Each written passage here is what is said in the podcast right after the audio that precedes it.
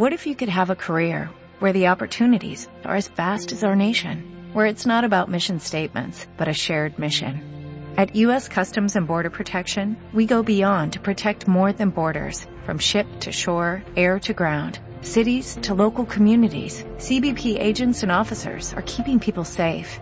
Join U.S. Customs and Border Protection and go beyond for something far greater than yourself. Learn more at cbp.gov/careers.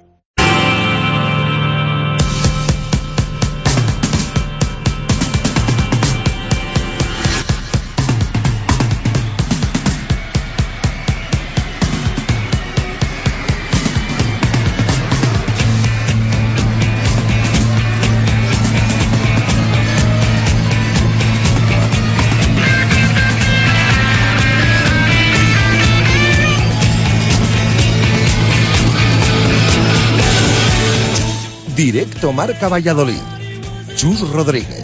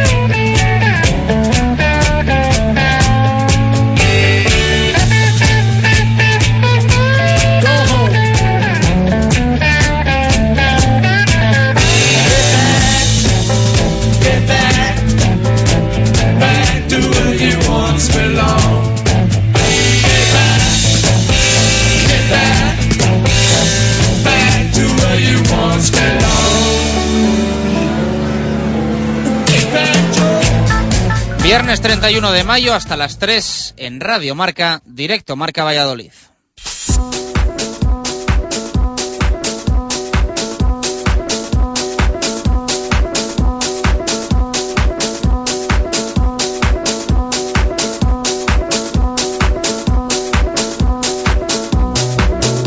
¿Qué tal? Buenas tardes. A las puertas de un nuevo fin de semana, podríamos decir que el último, el que cierra la temporada de competición 2012-2013 y que deja paso al verano. No en clima de momento, no en temperaturas, pero sí a nivel deportivo. Se acabó la Liga CB, se acabó la Liga Sobal y mañana se clausura la Liga BBVA. Llega a su fin la primera división de fútbol. También en el rugby, que será con máxima emoción y con mucho en juego para Valladolid, nuestros mejores deseos este fin de semana estarán precisamente en Pepe Rojo.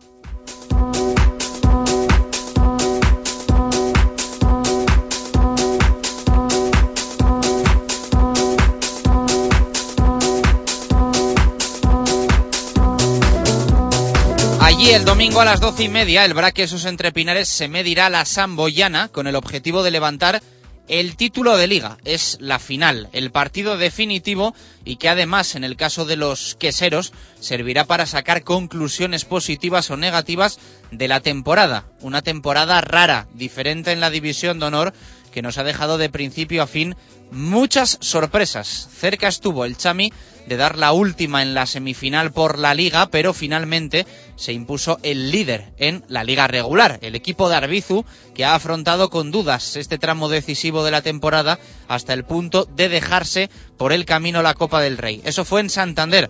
La diferencia es que lo del domingo será en casa, en su verde y ante su gente. Pepe Rojo será testigo de nuevo de excepción de un título en juego para el deporte vallisoletano. El BRAC quiere volver a reinar en el campeonato doméstico. La Samboyana llega tras eliminar al CRC Atlético de Madrid en semis y con la ilusión de dar la campanada.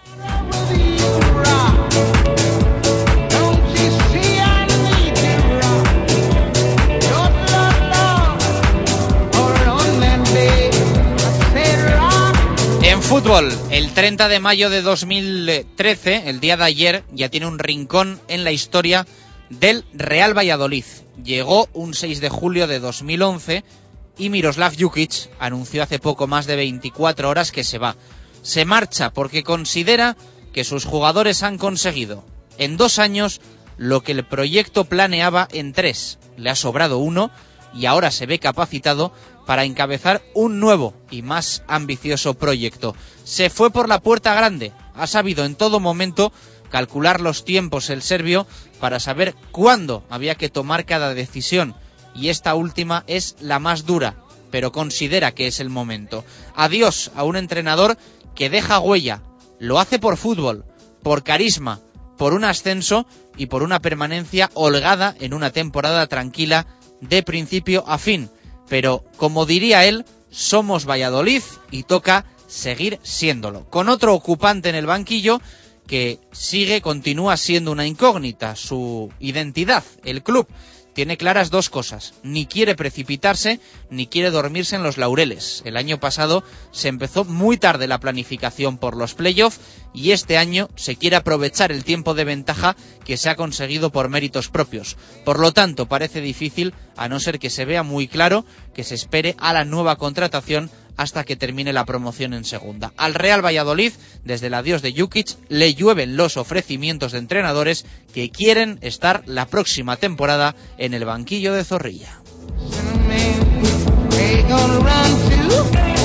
A todo esto, la presente temporada todavía no se ha terminado. Hoy, último entrenamiento del curso, viaje a Mallorca y mañana partido en el Iberostar frente al colista a partir de las 9 de la noche. Busca el Pucela cerrar de la mejor forma posible el campeonato liguero, aunque sería mentir decir que ha preparado a conciencia la cita. Todo lo contrario, relativa relajación días tras días de una semana con un día menos de entrenamiento. Y mañana de nuevo juez del descenso. Resucitó el Celta y mañana lo pretende hacer un Mallorca que tiene que ganar y esperar pinchazos de Depor, Celta y Zaragoza. Casi nada, suena a auténtico milagro. Por cierto, convocatoria diferente y bastante llamativa del Real Valladolid que ahora contamos.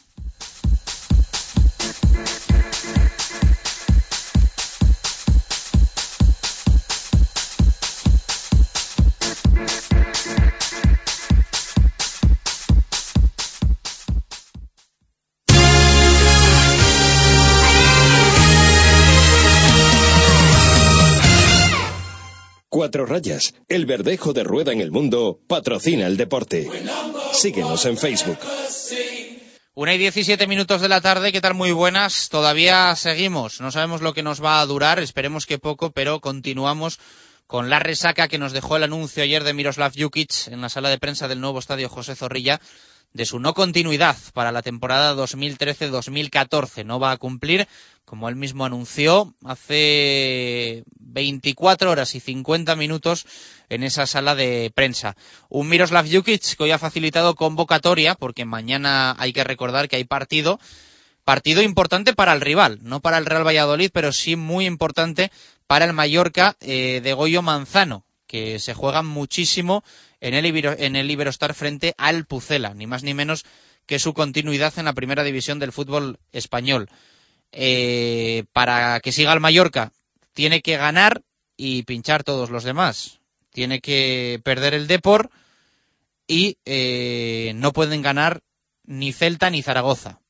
Así que lo tiene realmente complicado el equipo de Goyo Manzano, que mañana sí o sí va a ir a por los tres puntos. Ya decimos que la lista de convocados del Real Valladolid es bastante llamativa, bastante curiosa, porque hay muchas novedades y bastantes ausencias destacadas. Eh, no está Luis Astre por sanción, no está tampoco Javi Guerra, y de última hora no entran ni Manucho ni tampoco Enrique Sereno. Por lo tanto, han sido convocados también un poco eh, como un premio a la temporada que han tenido tanto Quique como Pesca. Y también está el eh, sueco kosovar Valdet Rama. Lista completa de convocados con Jaime Jiménez, Dani Hernández, Tony Rucabina, Jesús Rueda, Marc Valiente, Carlos Peña, Pesca, Jorge González, quiero decir, Javi Baraja, Álvaro Rubio, Víctor Pérez, Patrick Ebert, Julián Omar Ramos, Alberto Bueno, Oscar González, Valdet Ramá, Daniel Larson, Quique González y eh, Manuel Coronado Pla, Lolo. Esa es la lista de convocados del Real Valladolid para el partido de mañana. Así que lo dicho, ausencias de Javi Guerra, de Manucho, de Sereno, de Luis Astre, con muchas ausencias. Eh, mañana el Real Valladolid en el Iberostar. Nos hace pensar, en principio, eh, si Jukic eligiera a los habituales, en un once con Jaime Jiménez en portería, lateral derecho para eh, Rucabina, lateral izquierdo para Carlos Peña, porque tampoco está, que no lo he nombrado, Miquel Valenciaga, centro de la defensa, Jesús Rueda, Marc Valiente, por delante, Rubio, Víctor Pérez, bandas para eh, Patrick Ebert y eh, o bien Omar Ramos o bien Alberto Bueno, media punta para Óscar González y punta de ataque para Daniel Larson. Es decir, en principio, sin Manucho y sin Javi Guerra, la referencia ofensiva apunta a que va a ser el sueco Daniel Larson. Veremos cómo termina el Real Valladolid esta temporada 2012-2013. Tiene garantizada la decimocuarta posición, que yo creo que todos, o casi todos, hubiésemos firmado a principios de temporada. 43 puntos. Ahora para el Pucela los alcanzó hay que recordar, en el partido frente al Deportivo de La Coruña, en el que selló matemáticamente la permanencia. Eh, a partir de ahí, partido en el Camp Nou, se perdió, partido frente al eh, Celta se perdió, y ahora se cierra la temporada en Mallorca, en el Iberostar. No es ninguna mentira que cuando salió el calendario, muchos apuntaban a que se iba a jugar las habichuelas en este último partido el Real Valladolid, al que se iba a jugar la permanencia en Mallorca. Había pues un poquito de cachondeíto, nos va a tocar ir a Mallorca, las ensaimadas, a jugarse la vida, a seguir en la Liga BBVA, pues bien, nada de eso. Tranquilidad máxima, lo dice la convocatoria y lo dice la clasificación, con la que mañana despide la temporada el conjunto hasta mañana de Miroslav Jukic. A partir de ahí veremos de quién. ¿Quién se juega la vida? se juega la vida el Depor, que se enfrenta a la Real Sociedad en Riazor. 35 puntos.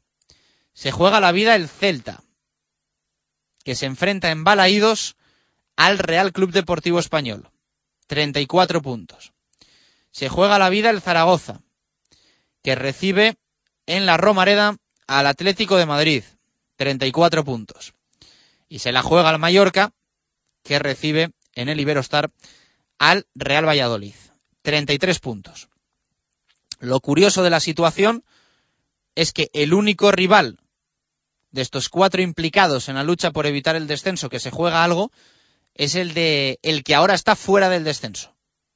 Es decir, en todas las quinielas, en todas las apuestas, estaría para salvarse el Depor si no se enfrentase a una Real Sociedad que mañana se juega su presencia en Champions. Ni más ni menos un equipo, además la Real, bastante fuerte como visitante. Un buen equipo lejos de Anoeta. Siete victorias, cinco empates y seis derrotas a domicilio es el balance de la Real Sociedad. Por lo tanto, lo que más suma son victorias, jugando Allende de San Sebastián.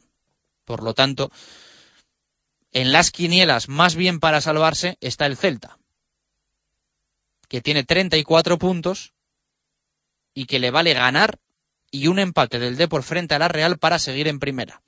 Parecía imposible. Antes del partido, hace una semana, antes de que el Celta jugase en Valladolid, parecía imposible que el equipo de Abel Resino tuviese vida. Afrontaba la jornada número 37 como colista, como farolillo rojo con tan solo 31 puntos, un empate o una derrota en Zorrilla le mandaba a segunda, incluso ganando y con victorias creo que de Depor y Osasuna hubiese estado en la liga adelante y ha salvado el cuello hasta el punto de que ahora es el que más consigue sacarlo del agua. El Celta de Abel Resino, ni más ni menos que si mañana gana y no lo hace el Depor, seguirá en primera división. Hay que estar pendientes, por supuesto, de los rivales que va a tener el Real Valladolid la próxima temporada. Un Real Valladolid que, por cierto, si mañana le da por ganar en el Iberostar, podría alcanzar hasta la eh, undécima posición. En medio ahora mismo están Athletic con 44 puntos. El Athletic visita al Rayo Vallecano. Los dos eh, realmente se están jugando algo porque con el lío del Málaga y el TAS no se sabe hasta qué posición va a haber plaza de Europa League. En teoría el Rayo tiene el no de la licencia UEFA, pero va a pelear por meterse ahí. En medio está también el Levante, eh, el español, perdón, con 44 puntos, visita Balaídos, como decimos, y eh, está también el Levante, con 45. El Levante que, en este caso, se va a enfrentar al Betis, que también se está jugando eh, un mejor puesto en la clasificación junto con el Málaga que tiene 57 puntos. Es cierto que antes he dicho que no se jugaba nada el español frente al Celta. Bueno, se puede jugar esas pequeñas opciones de Europa League. Tiene un punto más que el Real Valladolid, eh, el equipo de Javier Aguirre. Hay un lío ahí con Europa que la verdad es que mantiene pues un poco con emoción y con intensidad esta última jornada, porque el Sevilla también va a ser juez de la Champions, recibe al Valencia en el Ramón Sánchez Pizjuán y a día de hoy, a día de hoy, el Sevilla siendo noveno se va a la Europa League porque no puede ni el Málaga, que es sexto, ni puede el Rayo, que es octavo, se baja una posición por la final copera de Champions entre Atlético de Madrid y Real Madrid, un jaleo, un jaleo que provoca que a día de hoy el noveno, ni más ni menos el Sevilla, se fuese a Europa League. Así que veremos a ver qué pasa en la última jornada para el Real Valladolid. Nada en juego más allá de conocer quiénes van a ser sus rivales la próxima temporada en la primera división del fútbol español. Se va a jugar todo a las eh, nueve, excepto el partido del Real Madrid frente a Osasuna y el partido del eh, Fútbol Club Barcelona que recibe al Málaga. Estos dos encuentros se van a jugar, eh, creo que a las cinco y a las siete de la tarde también de mañana sábado. vamos a recordar cómo ayer anunciaba en la sala de prensa de Zorrilla Miroslav Jukic su decisión de que abandona el Real Valladolid de cara a la próxima temporada. Comunicaros que la próxima temporada no sigo con vosotros. Quería agradeceros a todos por eh, la colaboración en estos dos años eh, que hemos eh, tenido. Agradecer al club la oportunidad que me ha dado, a las personas del club, la afición, la prensa, mis jugadores, mis colaboradores, a todos agradecer porque la verdad que han sido dos años maravillosos, llenos de éxitos y donde me, he entregado a, tope con vosotros. Hemos eh, conseguido los objetivos eh, marcados y pensaba que, bueno, ya es eh, que ha llegado la hora de buscar otro, otro reto. Eh, he sido muy feliz aquí con vosotros y solamente eh, palabras de agradecimiento a todos. A todos, no, no hemos sido solo nosotros que hemos conseguido estos éxitos, nosotros hemos simplemente intentado juntar, hacer una unión entre, entre el club, la prensa, la gente, los jugadores. Pienso que en este aspecto hemos conseguido una buena unión porque eh, pienso que en este momento tenemos eh, un equipo con, filosofía propia, un club, eh, digamos, gente volcada, no digo que antes eh, no, lo, había, sino que bueno que nosotros hemos eh, creado un estilo que la gente está volcada, la gente le ha gustado este estilo y con esta con este estilo, con esta filosofía hemos conseguido nuestros objetivos, que para mí es eh, lo más importante, tener, tener estilo y tener buena filosofía. Las palabras de Miroslav eh, Jukic ayer en esa sala de prensa del nuevo estadio José Zorrilla. Eh, ya dijimos ayer que a partir de ahora toca estar más pendientes del próximo entrenador del eh, Real Valladolid que del próximo destino de Miroslav Jukic. Al final la vida sigue, el fútbol sigue y el Real Valladolid sigue y tiene que estar por encima de cualquier jugador y de cualquier entrenador, incluido de un técnico que le ha dado mucho al Real Valladolid, muchísimo, eso es obvio y, hay que reconocerlo y yo creo que se reconocerá siempre. Tiene un huequito en la historia del Real Valladolid, un Miroslav Jukic que en dos temporadas ha conseguido, junto con su plantilla, un ascenso y una permanencia holgada en una situación económica bastante complicada y por debajo, bastante por debajo que los rivales en esos objetivos, tanto en segunda división como en primera división en esta temporada 2012-2013. De todas formas, también, eh, bueno, pues eh, nos gustaría, ¿no? Saber dónde se va a ir Miroslav Jukic a entrenar. Yo creo que eh, es un técnico al que, al que vamos a seguir las próximas eh, temporadas. Parece que cada vez está más cerca del Valencia Club de Fútbol. Da la sensación, porque el destino de Valverde es una incógnita a día de hoy. No se sabe qué va a pasar. Parece que entre lunes y martes va a deshojar la margarita. Puede que decida también si el Valencia se mete o no se mete en la Champions, pero Valverde podría tener eh, las puertas del Athletic de Bilbao abiertas no se sabe qué va a pasar con Marcelo Bielsa. Y también incluso eh, se escucha que las puertas del Fútbol Club Barcelona, porque bueno, Tito Vilanova no está en la mejor de las en las mejores condiciones, desgraciadamente. Incluso parece que el Barça podría estar pensando en, en Valverde. Habría vacante en el banquillo del Valencia y esa vacante parece que sería para Miroslav Jukic. Se ha complicado un poco más, según leemos en medios portugueses, eh, la posibilidad de que el serbio vaya al Benfica, un Benfica que sí ha preguntado por Miroslav Jukic, pero que parece se va a decidir por eh, renovar a su eh, hasta ahora entrenador Jorge Jesús, con el que ha jugado final eh, de la Europa League, final de la Copa de Portugal y también ha llegado con opciones hasta el último partido en la Liga. Por lo tanto, eh, parece que Benfica va a renovar a Jorge Jesús, se cierra esa puerta para Miroslav Jukic, pero parece que en las próximas horas se va a abrir de par en par la del Valencia Club de Fútbol. Si no, el técnico serbio, pues bueno, se podría plantear yo creo que diversas opciones. Yo creo que equipos no le van a faltar. Seguro que algún equipo y de potencial termina encontrando el serbio y si no esperar, si no esperar a ser la, eh, la primera opción de equipos potentes una vez eh, comience la temporada 2013-2014. Se habla mucho también del tema de la cláusula de rescisión, de si Miroslav Jukic eh, va a tener que pagar íntegra esa cláusula de 400, 450 mil euros. La realidad es que el representante de Miroslav Jukic es Carlos Bucero.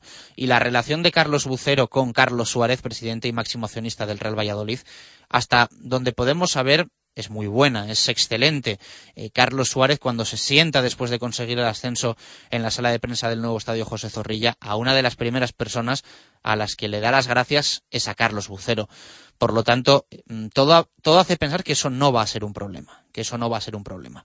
Y ya un poco como cábalas personales y como posibilidades personales, eh, 400, 450 mil euros para un club pagar por un entrenador siempre es mucho, sea cual sea el club. Quitando por supuesto eh, clubes eh, de un nivel que, que eso es pues eh, nada calderilla como puede ser Madrid como puede ser Barça o ese tipo de clubes pero para un Valencia es dinero. Y en la situación en la que está el Valencia es una cantidad importante de todas formas mm, yo lo que se me pasa por la cabeza y esto es más opinión que información es que si Miroslav Jukic se va al Valencia pues la próxima temporada algún jugador del eh, Valencia que no vaya a contar con el Jukic acabe en el Real Valladolid. Por varios motivos. El primero, el tema económico y que va a estar el tema de la cláusula de rescisión de Jukic ahí. Y el segundo, pues que bueno, entiendo que también eh, la figura de Miroslav le ha guardado, como habéis escuchado ayer en la rueda de prensa que emitimos aquí en directo, mucho cariño al Real Valladolid, mucho cariño al Real Valladolid, y entiendo que si puede hacer un favor al Pucela, dentro de no salir perjudicado el Valencia Club de Fútbol, en este caso que estamos hablando del Valencia, pues yo creo que Jukic se lo haría al Real Valladolid. Pero ya digo que estos son un poco elucubraciones de pensar cómo se puede liquidar, solventar, solucionar el problema de la cláusula de rescisión. Pero ya decimos que estando la figura por el medio de Carlos Bucero, se entiende que no tiene por qué haber problemas, aunque Carlos Suárez, en el descanso del partido del Camp Nou, recordó en el micrófono de Canal Plus que el técnico tenía esa cláusula y esa cantidad económica a abonar en caso de que decidiese de forma unilateral no continuar en el Real Valladolid. Sobre su futuro, esto dijo ayer Jukic. Me voy porque pienso que voy a, tener algún nuevo proyecto pienso que voy a, tenerlo y que un, objetivo, otro objetivo, y entonces que bueno, que por ahora no lo tengo, y, pero bueno, vamos eh, a esperar lo que acontece. Las palabras de Miroslav Jukic ayer en el nuevo estadio José Zorrilla. Le, eh, deseamos la mejor de las suertes al eh, técnico del Real Valladolid. Poco podemos hablar y escuchar del Real Club Deportivo Mallorca, rival de mañana. Ya sabéis que, bueno, lo deportivo nos sigue interesando porque nos gusta siempre ver al Valladolid en cualquier partido. Nos gusta ver al, Valladolid en los amistosos, como no nos va a gustar verlo en una última jornada aunque no se juegue nada. Pero mañana hay partido, mañana es día de partido y ojalá se puedan sumar esos tres puntos frente al equipo de Goyo Manzano. Las quinielas, lógicamente, para el sustituto de Jukic ya están abiertas. Eh, el club está recibiendo, no muchos, muchísimos ofrecimientos. Ayer el móvil, tanto de Carlos Suárez como de Alberto Marcos, especialmente de este último, el director deportivo, ardía. Literalmente ardía. Porque claro, eh, en cuanto se hace público que Jukic no sigue ya de forma oficial, pues empiezan a llover ofrecimientos, pero no se pueden imaginar de qué manera, porque eh, ahora mismo el gremio de entrenadores está muy parado, hay muy, muy, muy, muy poca demanda y muchísima oferta. Y llaman al Real Valladolid de todo tipo de intermediarios, de representantes, eh, de entrenadores en primera persona, de todo, de todo le han ofrecido al Real Valladolid en los últimos días y especialmente en las últimas horas. Parece que el perfil está bastante claro. Un perfil parecido al de Miroslav Jukic, un perfil que sepa eh, adaptarse en teoría al juego de esta plantilla y también, eh, pues, eh, preferiblemente que haya tenido algo de experiencia en la máxima categoría. Pero eh, no es un requisito indispensable a día de hoy. lo que está claro es que no se va a precipitar el Real Valladolid en firmar a un entrenador, pero que tampoco se quiere dormir en los laureles. El tiempo que no se tuvo el año pasado se quiere tener esta temporada para planificar la 2013-2014. 14. Y hay muchos nombres, como eh, pueden imaginarse. Uno que está ahí, uno que está ahí es el de Luis Carreras, que ayer anunciaba que no va a seguir en el Sabadell. Ha sido un poco mutua la decisión, tanto del Sabadell como de Luis Carreras. Bastante diferente, ya se lo decimos al caso de Jukic en el Real Valladolid, porque el Sabadell no estaba para nada convencido de que quisiese que subiese Luis Carreras, un entrenador también similar para el Sabadell lo que ha conseguido en el Real Valladolid, porque con ellos consiguió el ascenso y con ellos consiguió permanencia la temporada pasada en eh, la segunda división. Y este año también, dos permanencias consecutivas del equipo de la Nova Creu Alta. Así que veremos a ver qué pasa, pero es un nombre con un perfil, la verdad es que bastante, bastante similar a lo que busca el Real Valladolid, aunque quizá le falte esa experiencia en la máxima categoría, en la primera división. El problema también es que los que han entrenado en la Liga BBVA, pues ahora mismo o tienen un caché muy alto o es que no lo han hecho bien en primera división, como puede ser el caso, por ejemplo, de Anquela, que tuvo muy buenos resultados y muy buen rendimiento con el Alcorcón en segunda división, pero que eh, se la dio con el Granada en primera. Ya decimos que muchos nombres, muchos nombres y muchos va a barajar el Real Valladolid. Para nada hay una decisión tomada, ni yo creo a día de hoy cerca de tomarse. Ni yo creo cerca de tomarse. Pero sí que hay candidatos y eh, nombres encima de la mesa. Una y treinta y ocho minutos de la tarde hasta las tres en directo marca Valladolid. Eh, todo esto y mucho más, incluyendo un partido de rugby que el domingo a las doce y media se va a jugar en Pepe Rojo con un representante vallisoletano, el Brac Quesos, que quiere levantar el título de liga. Cuatro rayas, el verdejo de rueda en el mundo, patrocina el deporte. Síguenos en Facebook.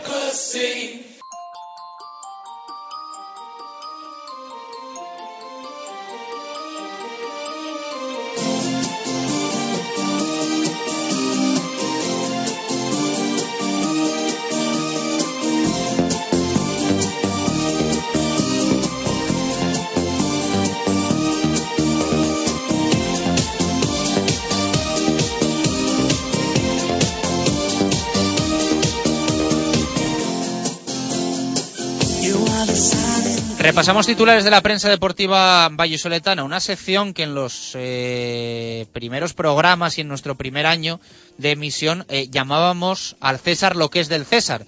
Y hoy me gustaría también eh, destacar esa expresión para reflejar la portada del norte de Castilla.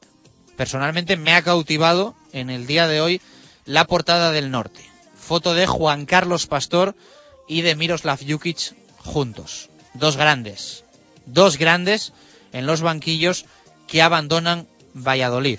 Pastor se va al Pique como ya saben, y Miroslav Jukic no sabemos todavía dónde se va a ir, pero los dos abandonan Valladolid. Hemos destacado muchas veces esta temporada ese tridente Roberto González, Juan Carlos Pastor y Miroslav Jukic. Pues bien, estos dos últimos ya han confirmado su, su salida tanto del balonmano Valladolid como del Real Valladolid y hoy son portada del norte de Castilla y también eje central de la información de los compañeros del grupo Vocento. El titular de Fernando Bravo es El músculo deja Valladolid. Yukichi y Pastor buscan fuera los retos que no les proponen en la capital del Pisuerga. Más titulares que leemos, los jugadores eh, han conseguido en dos años un proyecto E3, son palabras de Jukic, y también hay opinión de Carlos Pérez en Desde la Grada, Moneyball, en referencia a la película, pues que habla un poco del sistema en el que se aparca lo económico para buscar otros requisitos a la hora de fichar y de hacer una planificación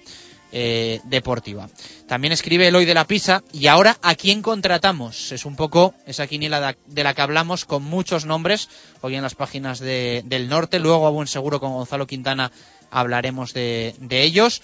En el diario Marca, titulares de Héctor Rodríguez, ha llegado la hora de buscar otro reto y no quiso desvelar cuál será su destino. Eh, en el mundo, titulares también de fútbol, los dos de José Javier Álamo Jukic sale por la puerta grande, es lo que leemos hoy en el mundo, y también cambio de ciclo, hablando un poco del perfil que busca el Real Valladolid para el nuevo inquilino en el banquillo violeta. Titulares también de balonmano, lo leemos en el mundo. Fernando firma un año más con el cuatro rayas, se refiere a la renovación que se hacía oficial ayer por la tarde de Fernando Hernández. Importante también la continuidad del veterano jugador en eh, ya organigrama de Nacho González. Y titulares para el rugby. En el mundo es de Víctor Molano, el BRAC quiere entonar el alirón y en el norte firma Víctor Borda la última fiesta de la temporada.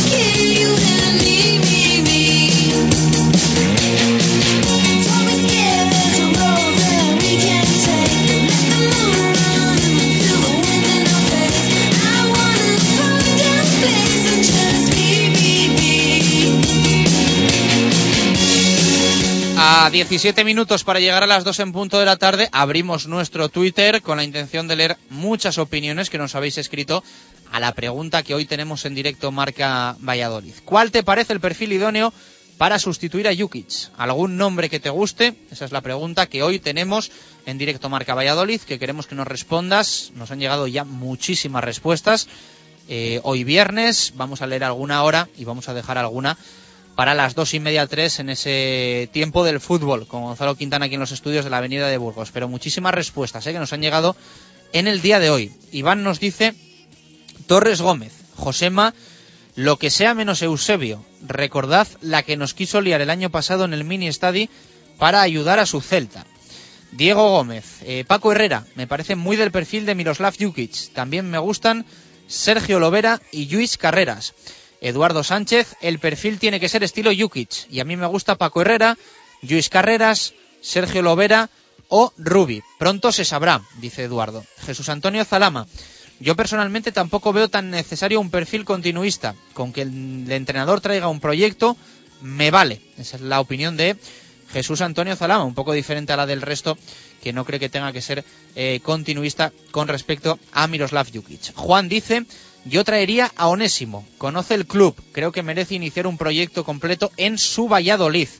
Bueno, la situación de Onésimo, la, verdad es que ahora es bastante eh, complicada en el Real Murcia. Bastante tiene el bueno de One ahora con conseguir la permanencia para el equipo pimentonero. Nos escribe también nuestro amigo y compañero Ángel Velasco, que no suele opinar, pero que hoy lo ha querido hacer. Así que después le preguntaremos los motivos a Ángel. Dice, el Pucela necesita un entrenador con experiencia y personalidad. El estilo se lo marcan los jugadores que se fichen. Jesús Pérez Baraja, me gustaría que fuera un entrenador con experiencia. Creo que es el momento de que vuelva Goyo Manzano, de que vuelva Gregorio Manzano. Miguel nos dice, será difícil sustituirlo. Ha dejado el pabellón muy alto. Lo suyo sería seguir en la misma línea. Luis Carreras, Óscar García, nos plantea esos dos nombres Miguel. Ángel Sánchez, el perfil idóneo para mí es el que gane partidos y me gustaría que fuera Mendilíbar. Veremos a ver, eh, Mendilíbar que parece que va a abandonar el Club Atlético Osasuna y su destino podría ser, podría ser el Levante Unión Deportiva, en el que parece no va a continuar Juan Ignacio Martínez. Eh, más opiniones que nos llegan de Joaquín. Eh, dice Francesc Rubi, actual entrenador del Girona, o Sergio Lovera, entrenador de la Unión Deportiva Las Palmas. Y dice si no ascienden, claro. Eh, yo ya lo he dicho, lo he comentado antes brevemente. Yo veo un problema bastante importante en Rubi y Sergio Lovera, que son muy buenos entrenadores, lo están demostrando esta temporada. Los dos, ¿eh? Yo creo que los dos, pero que en principio van a jugar el playoff. Las Palmas lo tiene un poco más complicado porque ahora es la Ponfe la que depende de sí misma, con dos jornadas eh, por delante frente a rivales bastante asequibles, Racing y Lugo, pero eh, se puede meter todavía. Y yo tengo bastantes dudas de que espera que termine el playoff el Real Valladolid. Para tener a un entrenador, para empezar a planificar la próxima temporada, nos iríamos ya más allá creo que del 16 de junio y, y sería mucho. Pero bueno, veremos. La última decisión la tienen tanto Alberto Marcos como Carlos Suárez. Oscar también opina, dice, creo que es más difícil mantenerse el segundo año que el primero. Me gustaría experiencia tipo Caparrós, Goyo Manzano o Paco Herrera. Y leemos otras tres de Hugo García. El que venga, lo importante es que lo haga bien. Me gustaría Luis Carreras Eusebio. Eh, dice porque Cantatore no puede, ¿no? Eh, Carlos Pérez, uno que haga mejores a los jugadores que tiene. Eso excluye a Marcos Alonso, por ejemplo. Me gustan Anquela, Quique Setién o Paco Herrera. Y opinión de José Luis Pascual, Eusebio me parece idóneo, más que cualquier otro. Conoce el Pucela y es del estilo de toque que buscamos. Bueno, pues hemos leído un montón, lo dejamos en Rafael Vaquero ya para, para ser el primero en el tiempo del fútbol. Repetimos la pregunta que tenemos en el día de hoy, nos podéis contestar todos los oyentes. ¿Cuál te parece el perfil idóneo para sustituir a Jukic? Y, si quieres, nos dices algún nombre que te guste. Continuamos.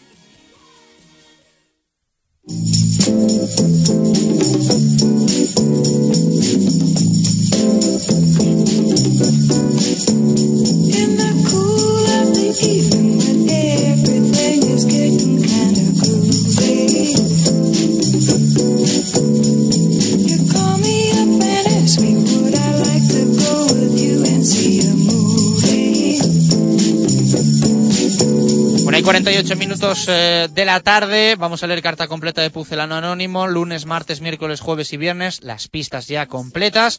Hoy dos puntos. Si nadie acertó ni lunes, ni martes, ni miércoles, ni jueves, se llevaría 15 el primero. Ya sabes la respuesta correcta a pucelano anónimo rm.gmail.com. Luego cerca de las 3 va a estar con nosotros Ángel Velasco cerrando la que es ya la edición número 20 de este torneo clausura y creo que la penúltima, la penúltima carta en eh, esta temporada 2012-2013. Vamos con ella, íntegra, pucelano anónimo.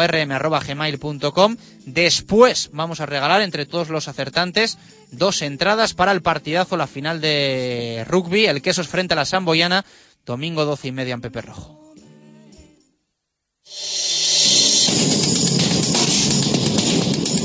Mientras he competido en mi octavo año consecutivo en la categoría de bronce del fútbol español, he recordado mucho lo que viví en el Real Valladolid. El año que pasé vestido de blanco y violeta fue un sueño hecho realidad al que me ayudó el entrenador con el que he vivido los mejores momentos de mi carrera profesional. La temporada completa que viví en el Estadio José Zorrilla y mi debut en Copa del Rey en 2001 son recuerdos imborrables y en ambos estaba él, Sergio Kresic.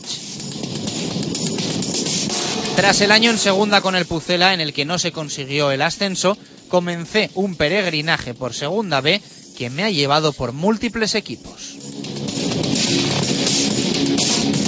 Ahora he vestido la camiseta del Noja, pero antes he portado otras como la del Rayo Vallecano, Zamora, Lugo, Jaén o Pájara Playas.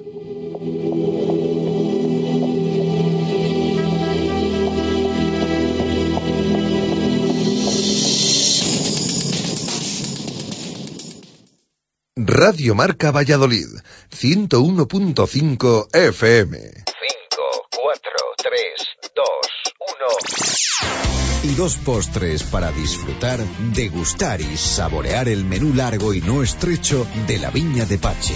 Cinco platos y dos postres, 35 euros por persona, con el sello de uno de los restaurantes insignes y reconocidos de Valladolid. El equilibrio entre lo tradicional y lo creativo siempre en la Viña. Reservas en el 983 34 1018. La Viña de Pache, calle Rastrojo número 9. En nombre de todos los pivotes, matrículas, motos y gatos, gracias Nissan.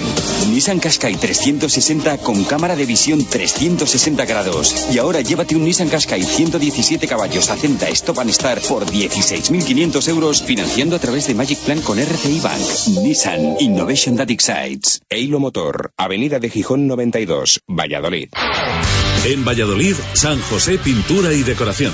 Pintamos su vivienda, local, oficina y también realizamos mantenimiento de edificios. Pide su presupuesto en el teléfono 615 11 69 30 y aprovechese de un 15% de descuento llamando ahora. 615 11 69 30. San José Pintura y Decoración, colaborador del Cuatro Rayas Balonmano Valladolid y de la Liga Interbeten de Fútbol 7.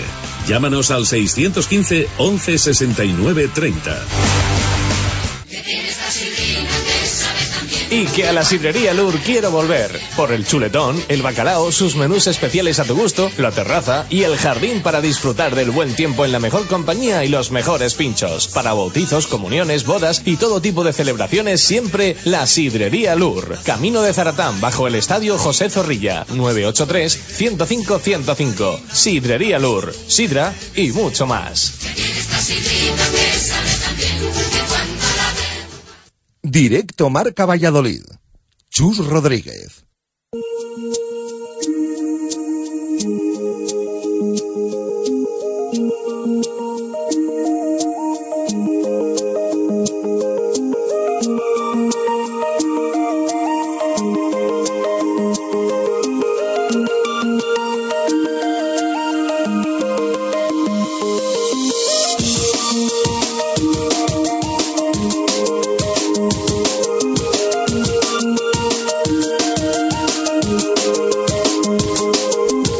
53 minutos de la tarde. Continuamos en directo Marca Valladolid. Entramos en zona mixta. En nada vamos a pulsar F5 en el partido del domingo en Pepe Rojo. La final por la Liga de Rugby entre el Braquesos entre Pinares y la Samboyana.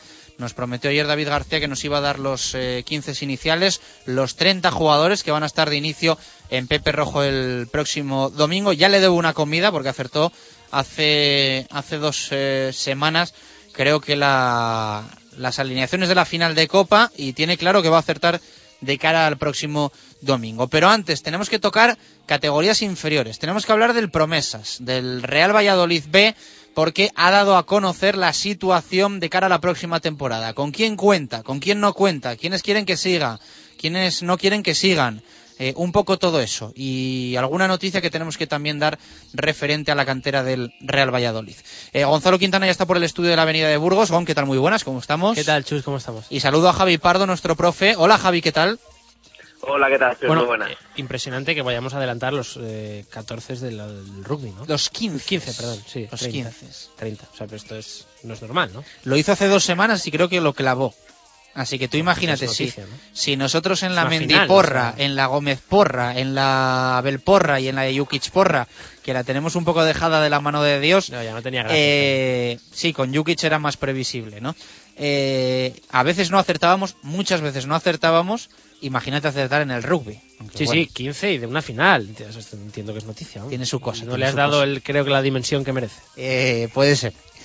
Javi, bueno, eh, lo primero, un poco la planificación del Promesas de cara a la, próxima temporada. La ha dado a conocer el club y creo que, bueno, eh, ha causado cierto revuelo y alguna sorpresa, ¿no? Sí, bueno, eh, más o menos. Además, eh, yo creo que, que antes de lo habitual eh, en otras temporadas ha dado esa lista que de momento lo que sí que anuncia el club también es que va a ser provisional, que puede haber todavía alguna baja y por supuesto habrá más incorporaciones. En principio, bueno, la- eh, siguen con contrato el portero Rodri, Iván Casado, Guillerme, eh, Ruba, Franno, eh, Pesca, Clyde, Alberto, Zubi, Rubén Díaz, Lolo y Quique. Eh, yo creo que, que de esos eh, 12, 13 jugadores, eh, sobre todo, bueno, la opción de, de Quique, que además, eh, bueno, está de enhorabuena, ¿no? Porque va convocado con el primer equipo, eh, es, quizás sí. eh, el tema de Quique o de Lolo podría, yo creo, todavía eh, salir del club, pero vamos a ver. Eh, en verano es verdad que los dos tienen contrato, pero yo creo que, otro año en el Promesas, eh, tanto uno como para uno como para el otro, eh, yo creo que será difícilmente planteable. Por cierto, una lista en la que también está eh, Pesca y, bueno, Lolo y Quique, que, ya lo hemos dicho, ¿no? Así que bueno, al final eh, van tres canteranos que siguen con contrato la próxima temporada y que el club ha anunciado que, bueno que seguirá contando con ellos. Eh, son bajas Facundo, Bardanca, Gil, Alex González y Pérez. Para mí la mayor sorpresa ha sido eh, lo de Pérez porque es un jugador que, siempre ha contado para Javi Torres, que ha cumplido, que juega lateral izquierdo, lateral derecho, incluso en banda en alguna ocasión y bueno, es un jugador del 92 que yo creo que podía haber dado eh, todavía eh, mayor rendimiento, pero bueno, al final eh, también es complicado en jugadores que, que llevan ya dos, tres años en el promesas, ya yo creo que, que, poco a poco pues hay que ir quemando etapas y se acaba un poquito el ciclo. De, de momento también anuncia el club que sigue en proceso de renovación con Amaro, Julio y Rubén Peña. Yo creo que con los tres podría al final eh, conseguir mm, la renovación, por conseguiría llegar a un acuerdo. Eh, yo creo que no va a haber demasiado problema, pero bueno, eh, veremos a ver, sobre todo en el caso de Rubén Peña, que llegó a debutar con el primer equipo, pero al final yo creo que, que su participación ha sido bastante testimonial y con el Promesas tampoco ha conseguido ser un jugador demasiado importante. Eh, bueno, el resto de la lista suben del juvenil a tres jugadores, Anuar, Ale Rabadán y Kevin. Anuar todavía juvenil de segundo año, ahora la pretemporada Colino y Churre, jugadores que acaban eh, su etapa juvenil, así que o se les hace un sitio el promesas o tendrá que salir del club. Y también Tony y Dani, jugadores que bueno aún están en etapa juvenil y que sí que la pretemporada con, con Javi Torres, pero todavía no es, no es fijo si seguirán eh, con Javi Torres o al final de su rendimiento en pretemporada acabarán jugando de División de Honor. Sí, yo creo que mm, eh, de todas formas, bueno, yo comparto el análisis. Eh, me ha sorprendido también lo de lo de Adrián Pérez desde, desde luego. Eh, pero bueno, eh, yo creo que sorprende un poco por, como decía Javi, lo que ha contado para, para Javi Torres, los minutos que, que ha estado jugando en puesto que no es el suyo, lateral izquierdo, ha adaptado, siempre era un recurso que, que para mí, para una plantilla de promesas, venía, venía bien.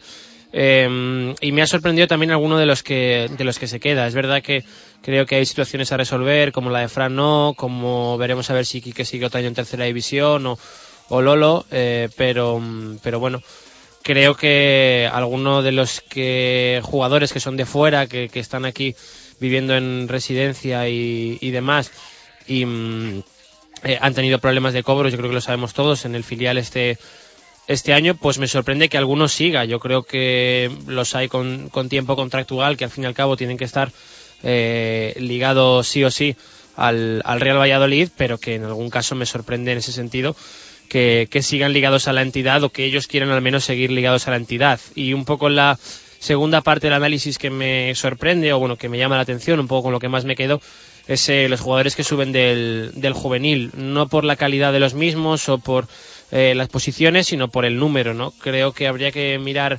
datos, estadística y demás, pero creo que estamos en un punto en el que, si te pones un poco negativo, analizas si cada vez menos jugadores de juveniles dan el paso hacia la tercera división. Yo creo que también la temporada de División de Honor es peor y al final es consecuencia de bastantes cosas, pero bueno, me llama la atención. Sí, sí yo creo al final, Gonzalo, que, es eso también, en consecuencia directa. Yo creo que el club eh, al final tiene que decidir eh, cuántos juveniles suben y mira la temporada de División de Honor y, y, es que casi te diría que los tres que suben eh, no suben casi por merecimientos en esta temporada ni por méritos, al final suben pues porque se le presupone una calidad y aunque hayan tenido una temporada mala, llevan también una trayectoria en el club. Y por cierto, que se me olvidó también contar eh, que va a ser también jugador del Promesas Teto, que no lo habíamos comentado, eh, jugador que, que fue expulsado este, este invierno de la temporada en esta temporada que competía en División de Honor de la residencia de jugadores y bueno, eh, parece que Teto que sigue, sigue, con contrato y que ha estado jugando en la preferente extremeña pues volverá al club, al Promesas. Esto es tremendo, ¿eh?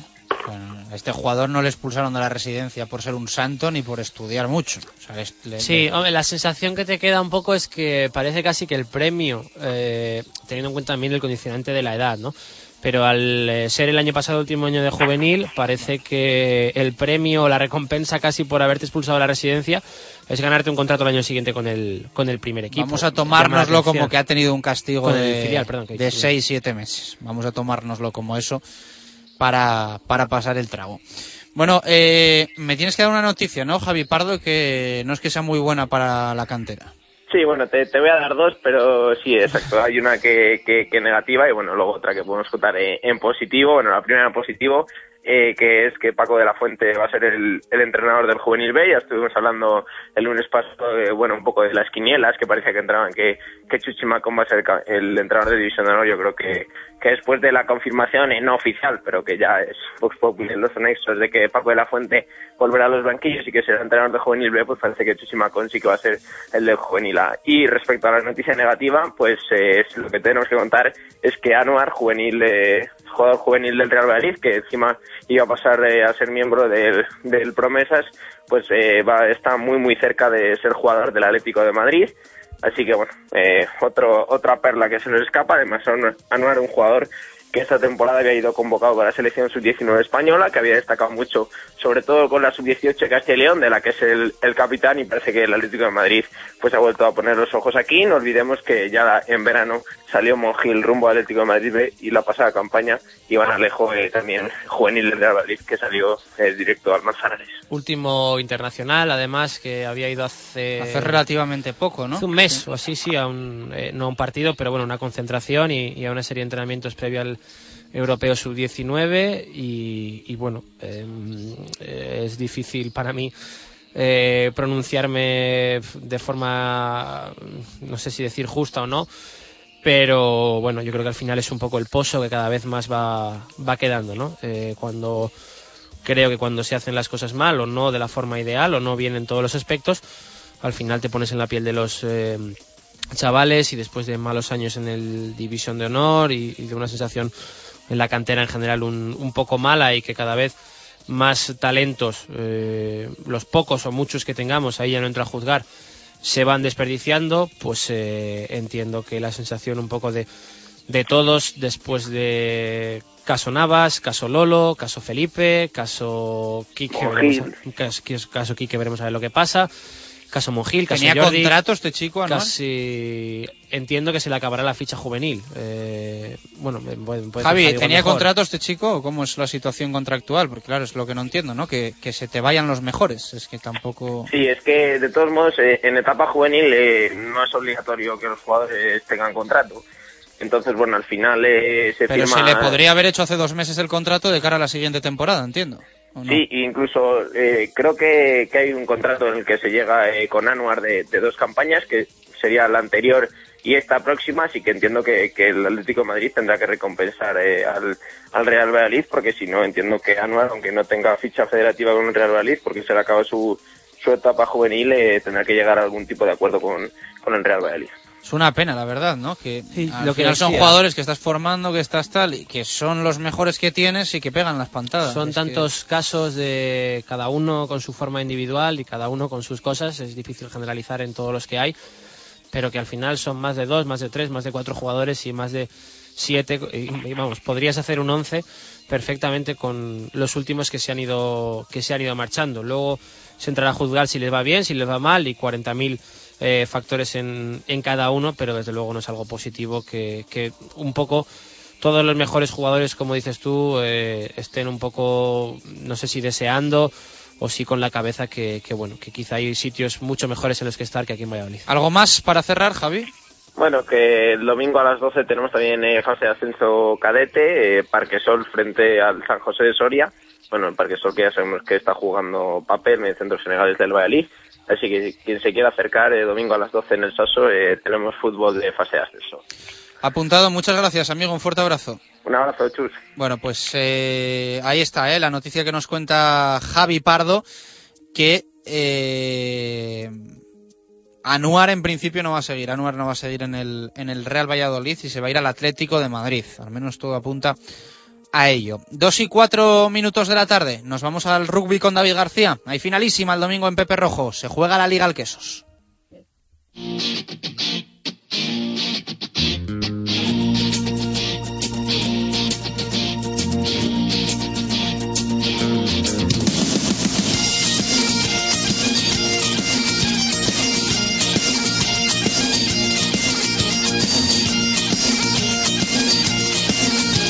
Vamos a hablar de ese partidazo en tierras vallisoletanas y con representante pucelano David García, amigo compañero. ¿Qué tal? Muy buenas, ¿cómo estamos? Saludos, Ovales Chus. Está Gonzalo Quintana impresionado porque nos puedas dar los 30 jugadores, los 15 y 15 de Quesos y Samboyana que van a salir al verde de Pepe Rojo el próximo domingo. Ah, dice, claro. dice que esto es un hito, Sí. dar, dar los 30 nombres. Claro, insisto que no, eh, no sé si nos está escuchando David, pero, pero es que es una final, o sea, no estás dando lo, eh, el 15 de, de un torneo de verano, ¿no? O sea, esto es una final, creo que no, no se está dando la dimensión que merece a que vayas a adelantar los, eh, los dos titulares, los dos equipos titulares de los de la final, o sea, es- es- es- Perdona, perdona Gonzalo, pero ya lo hice en la final de la Copa del Rey. ya se y lo estaba, acerté- ya se lo estaba explicando yo 30. y, eh, se lo estaba explicando yo y dice que no le hemos dado la suficiente importancia No, no, que no. tiene ¿no? a, a esta a esta a esta información Es que vosotros los futboleros jugáis solo con 22. Claro. Jugamos con 30. No, pero, Y a veces no acertamos, Claro, o sea, la así, mayoría de ellas. Dar los 22, porque no existe un, un formato similar, pero dar los 22 sí o sí eh, antes del partido que van a jugar, es, es, vamos, eh, tiene mérito y si son 30 más todavía. Esto ya te digo, no se le ha dado la dimensión que merece. Bueno, te puedo, te puedo decir que en rugby habitualmente no hay tantos cambios ni tanto quizás eh, cambio táctico como en el fútbol y puede haber más variantes eh, que, que en el, que en el rugby. En el rugby suele ser más fijo, ¿eh? Y los entrenadores son más amiguetes, más cercanos, te lo han contado ya, ¿no? pero no lo cuentes hombre que pierdes mérito no lo cuentes Eh, F5 pulsamos David última hora del partido Pulsamos F5, seguimos esperando la recuperación de esos jugadores que eran duda y son duda y posiblemente hasta la misma mañana del domingo no sabremos si podrán participar o no, por eso veremos si hoy no tengo total acierto en esos 30 jugadores que comenzarán el partido en Pepe Rojo, pero eh, en lo referente a la venta de entradas el ritmo es muy bueno, va a haber un muy buen ambiente en Pepe Rojo, va a haber un, un lleno y por supuesto con la premisa de que el Braque sus entre Pinares es titular, pues eh, una jornada para que los vallisoletanos aficionados al rugby suban a animar y a gozar del espectáculo y, y yo creo que de la más que posible victoria del Braque sus entre Pinares, Chus. venga y te pregunto por esos eh, 15 iniciales Vale, pues mira, empezamos por el Braquesos entre Pinares. Vamos a decir que Francisco Blanco, Ovejero y, y Fede Avente formarán esa primera línea. Borja Estrada, Ignacio Molina la segunda. Adam Newton, Álvaro Abril y Carlos Gavidi cerrando ese paquete de delantera. Aquí viene la duda. En el medio me será Diego Gorosito y en la apertura, eh, ya que Álvaro Fernández está casi casi totalmente recuperado, abogó a que será él el, eh, en la apertura, el medio apertura del conjunto quesero. Con lo cual, Gareth Griffith pasaría a ser primer centro. En el ala izquierdo, Sergio Fernández. En el ala derecho, Perico Martín. Y como decimos, de centros, pues abogo por Griffith y, y Glenn Rolls. Eh, y me quedaría de zaguero Nacho Gutiérrez Mules. perfecto y en la Samboyana Y en la Samboyana tenemos a Basalobre, a Phipps y a Chichau en esa primera línea, McKillar, Craig Lyons, el jugador del eh, C-Trans San Salvador, y luego tenemos una duda con Rubén Sanz, que también estaba bastante tocado, por lo que abogo que podía a lo mejor ser de la partida Marcos Puig, Puig, Marcos Puig, correcto. Eh, cerrando el paquete delantero estarían Kirikiri y Afa Tauli, cerrando esa delantera. En la bisagra de los medios, Mark Puigber y Adam Canning. En el ala izquierda, Mauro Palau. En el ala derecha, hay duda también entre Oriol García y Romu, Romuald eh, Lauret, que también estaba bastante tocado en esas semifinales contra el Atlético de Madrid. Y en los centros, Baker y Blasco. Y como zaguero, el internacional de Seven, Nilvarov. ¿Cómo va la venta de entradas? Bien, bien, como te adelantaba antes, se, se iba bastante ritmo, sobre todo con, pues, eh, con esta gran política de entradas de que al socio del BRAC por 5 euros se le dan dos entradas y a cualquier eh, socio de cualquier club deportivo vallisoletano pues eh, por, en anticipada por 5 por cinco una euros tiene entrada. una idea fantástica ¿eh? del Braquesos entre Pinares. Felicidades a la directiva. La semana pasada andábamos moscas con el tema del balonmano y el precio de las entradas para ir a para ir a Huerta a ver el, el partido Sí. de balonmano Valladolid. Desde aquí felicito a la directiva del Braquesos entre Pinares por esta decisión que me parece excelente y que premia también no solo eh, a los socios del Quesos, sino a los socios del deporte vallisoletano que muchas veces no se pueden permitir estar en dos sitios a la vez o ser socios de más de, de más de un club deportivo de la ciudad. Efectivamente, es un, es un gran éxito de, de la directiva del Branquesos Entre Pinares y la idea pues es llenar Pepe Rojo. Hay que decir que se realizará eh, para televisión el partido en, en, la, en la televisión regional, en Radio Televisión Castilla y León. Eh, para todo Castilla y León se, se producirá ese, ese partido también. Lástima que no tenga ventana nacional, hay que decirlo. Perfecto. Eh, repítenos la pregunta de ayer. Hasta las 3 tienen nuestros oyentes para enviar correos electrónicos. Nos han llegado un montón, pero seguimos manteniendo abierto el mail. radiomarcavalladolid@gmail.com. Si respondéis correctamente a la pregunta que va a formular David García, entráis en el sorteo de tres entradas para la final del domingo en Pepe Rojo, la final de la Liga. Tres entradas regalamos en directo Marca Valladolid. radiomarcavalladolid@gmail.com. La pregunta, David. La pregunta que tiene truco, ya lo, ya lo avisé ayer, porque puede llevar a equívoco, es eh, cuántos jugadores, y si dicen los nombres mejor, cuántos jugadores de la actual plantilla tienen la opción de ganar el, cuatro, el cuarto título de liga. Perfecto, pues ahí queda dicho. Eh, un fuerte abrazo. El lunes repasamos todo. Esperemos que sea un título del Quesos. Saludos ovales a Un todos. fuerte abrazo. Dos y once minutos eh, de la tarde. Hacemos una pausa muy rápida y nos vamos al balonmano con Marco Antonio Méndez. Hoy prota nueva renovación en el equipo de Nacho González. Radio Marca Valladolid, 101.5 FM. Y que a la sidrería Lur quiero volver. Por el chuletón, el bacalao, sus menús especiales a tu gusto, la terraza y el jardín para disfrutar del buen tiempo en la mejor compañía y los mejores pinchos. Para bautizos, comuniones, bodas y todo tipo de celebraciones, siempre la sidrería Lur. Camino de Zaratán, bajo el estadio José Zorrilla, 983-105-105. Sidrería Lur, sidra y mucho más.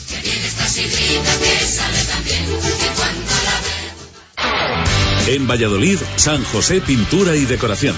Pintamos su vivienda, local, oficina y también realizamos mantenimiento de edificios. Pida su presupuesto en el teléfono 615 11 69 30 y aprovechese de un 15% de descuento llamando ahora. 615 11 69 30. San José Pintura y Decoración, colaborador del Cuatro Rayas Balonmano Valladolid y de la Liga Interbeten de Fútbol 7.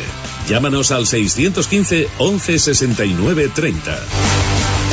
Oye, ¿sabes llegar a la fiesta? Lo miro en Google. Cinco calles, entrar en la rotonda, izquierda abierta, continuar por la recta a fondo. Vale, pero ¿sabes llegar? Claro, lo envía al coche y ya está. Nissan Yuken T con tecnología Google Send to Car. Envía tus rutas directamente a tu coche y convierte conducir en un deporte extremo. Nissan Innovation that excites. Eilo Motor, Avenida de Gijón 92, Valladolid. 5, 4, 3, 2, 1. Y dos postres para disfrutar, degustar y saborear el menú largo y no estrecho de la Viña de Pache. Cinco platos y dos postres, 35 euros por persona, con el sello de uno de los restaurantes insignes y reconocidos de Valladolid. El equilibrio entre lo tradicional y lo creativo siempre en la Viña. Reservas en el 983 34 10 18. La Viña de Pache, calle Rastrojo número 9. Directo Marca Valladolid. Chus Rodríguez.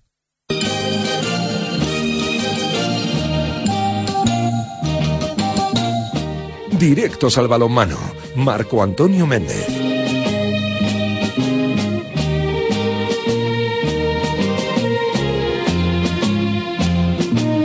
14 minutos pasan de las 2 en punto de la tarde. Marco Antonio Méndez, ¿qué tal? Muy buenas, ¿cómo estamos? Buenas y marcadas tardes. Mantenemos encendida la llama de la actualidad del balonmano Valladolid. porque eh, hay novedades, están sucediendo diferentes novedades, eh, cerrando contrataciones, contábamos la de Isma Juárez, eh, intereses importantes como el nombre de relumblón Pablo Cacheda y eh, también renovaciones de hombres también que han aportado mucho esta temporada y en algún caso eh, no solo esta temporada, también en el pasado en el balonmano Valladolid. Se hacía derrogar la comunicación oficial del club sabiéndose que Gonzalo Porras iba a ser uno de los renovados para la próxima temporada e incluso para la siguiente, condicionalmente y tal y como podíamos escuchar en la mañana de ayer en esta misma sección balomanística en palabras del propio jugador. Pero ayer por la tarde por fin se anunció la eh, continuidad de Gonzalo Porras y también otra continuidad que a nosotros nos parece importante, no solo por lo que puede aportar desde el punto de vista de la experiencia sobre la cancha, sino también lo que puede aportar por su veteranía en el vestuario y en las relaciones interjugadores. A mí me parece que la continuidad de Fernando Hernández, que es de quien estamos hablando, evidentemente deja también un pozo importante en esas posibilidades del equipo de cara a la próxima temporada. Unas posibilidades del equipo que derivan de las manos de o de la cabeza o de los sentimientos o de las apreciaciones de Nacho González, el nuevo entrenador, y que lógicamente está perfilando un equipo en el que hay que confiar de manera plena, además de los jugadores que ya tenían contrato en vigor, bueno, pues ya hemos comentado aquí y tendremos que charlar con él la presencia de Isma Suárez como jugador foráneo, Juárez, perdón, como jugador foráneo y la presencia en la continuidad tanto de Gonzalo Porras como de Fernando Hernández. Pero siguen las elucubraciones la serpiente de verano, las posibilidades de fichaje y toma mucho cuerpo, además de Pablo Cacheda, como tú has sonado, que tiene alguna oferta más que del balonmano Valladolid, aunque quiere irse a un lugar donde pueda seguir desarrollando sus estudios, toma cuerpo, digo, la presencia del cubano del Cuenca en esta temporada, central y lateral izquierdo, es decir, que sería también un buen fichaje.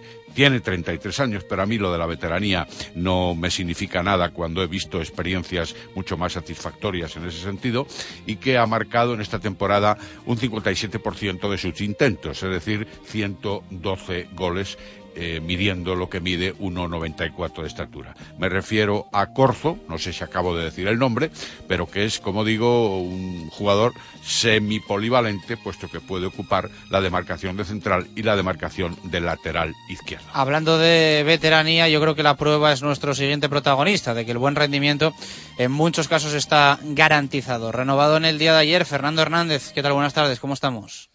Hola, muy buenas tardes. Lo primero, gracias por atendernos. Me imagino que contento, ¿no? Eh, sé que hace un tiempo pensaste en dejar el, el balón mano, pero ahí sigues, ¿no? Mientras se pueda compatibilizar con otras tareas, por ti encantado, entiendo.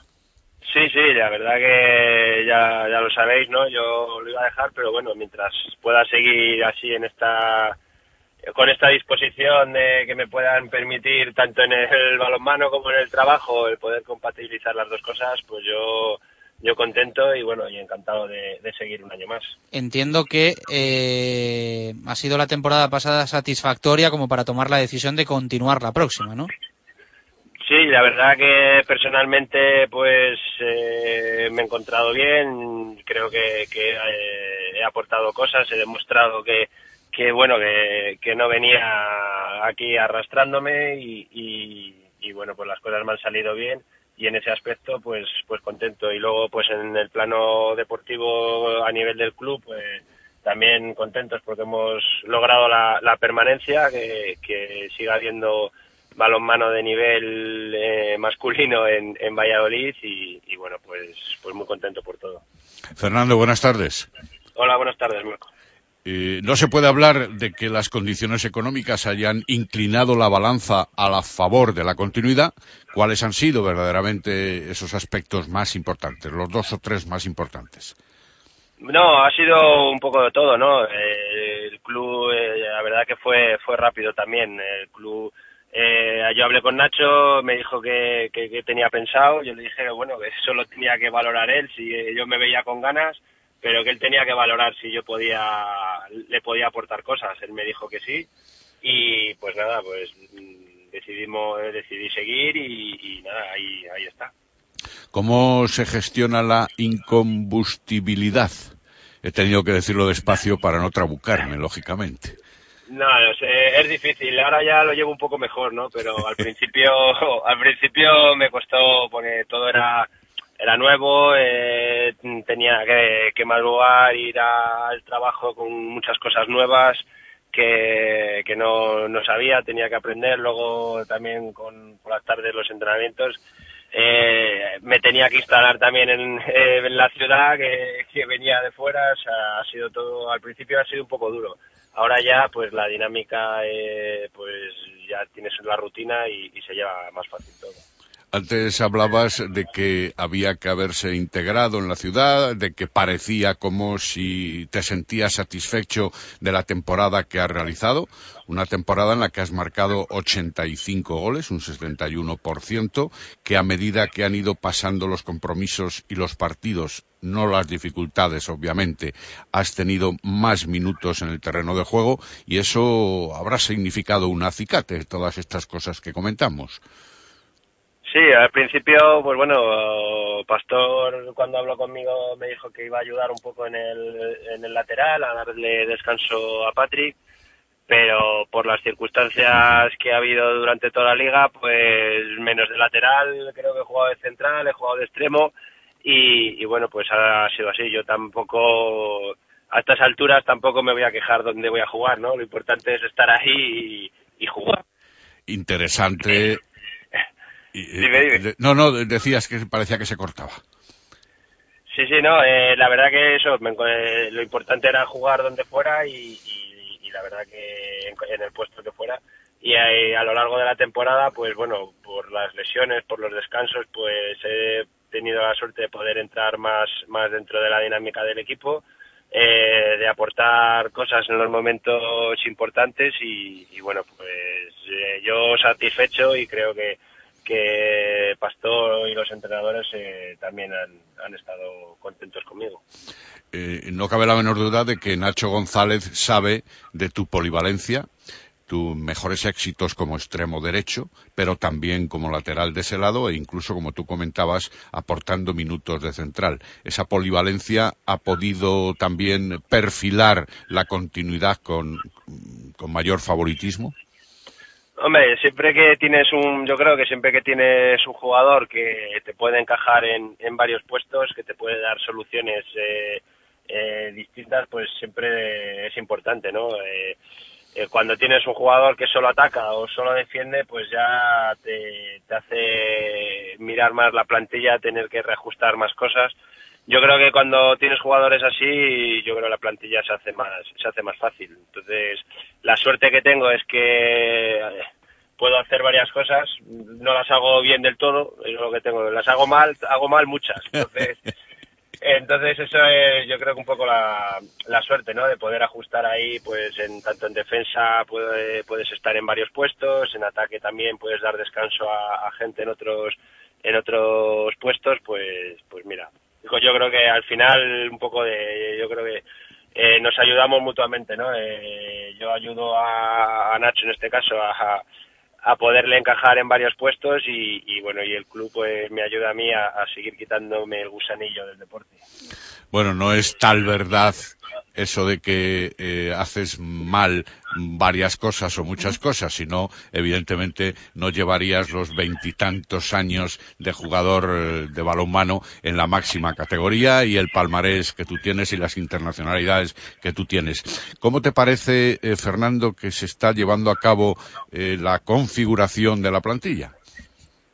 Pues la verdad que es difícil, ¿no? Por el lo poco que he hablado con, con, con Simón, pues eh, es complicado porque ahora mismo es cuando se está moviendo todo. Eh, eh, la gente, los clubs no saben tampoco con qué presupuestos fijos van a contar. Eh, si se hubieran acabado en todos los equipos sin, sin deber un sin deber dinero eh, ya sabes con lo que cuentas pero como las plantillas todavía la, la temporada todavía no la has cerrado que es complicado fichar ahora gente no porque se suele antes se acababa en, en enero febrero ya estaban casi las plantillas sí, sí. ahora ahora hasta mediado, ahora ya casi hasta que no empieza la pretemporada todavía sigues fichando gente. ¿Recomiendas paciencia tal y como está la configuración también del resto de las frontillas, el mercado nacional, los bailes de entrenadores, las deudas económicas?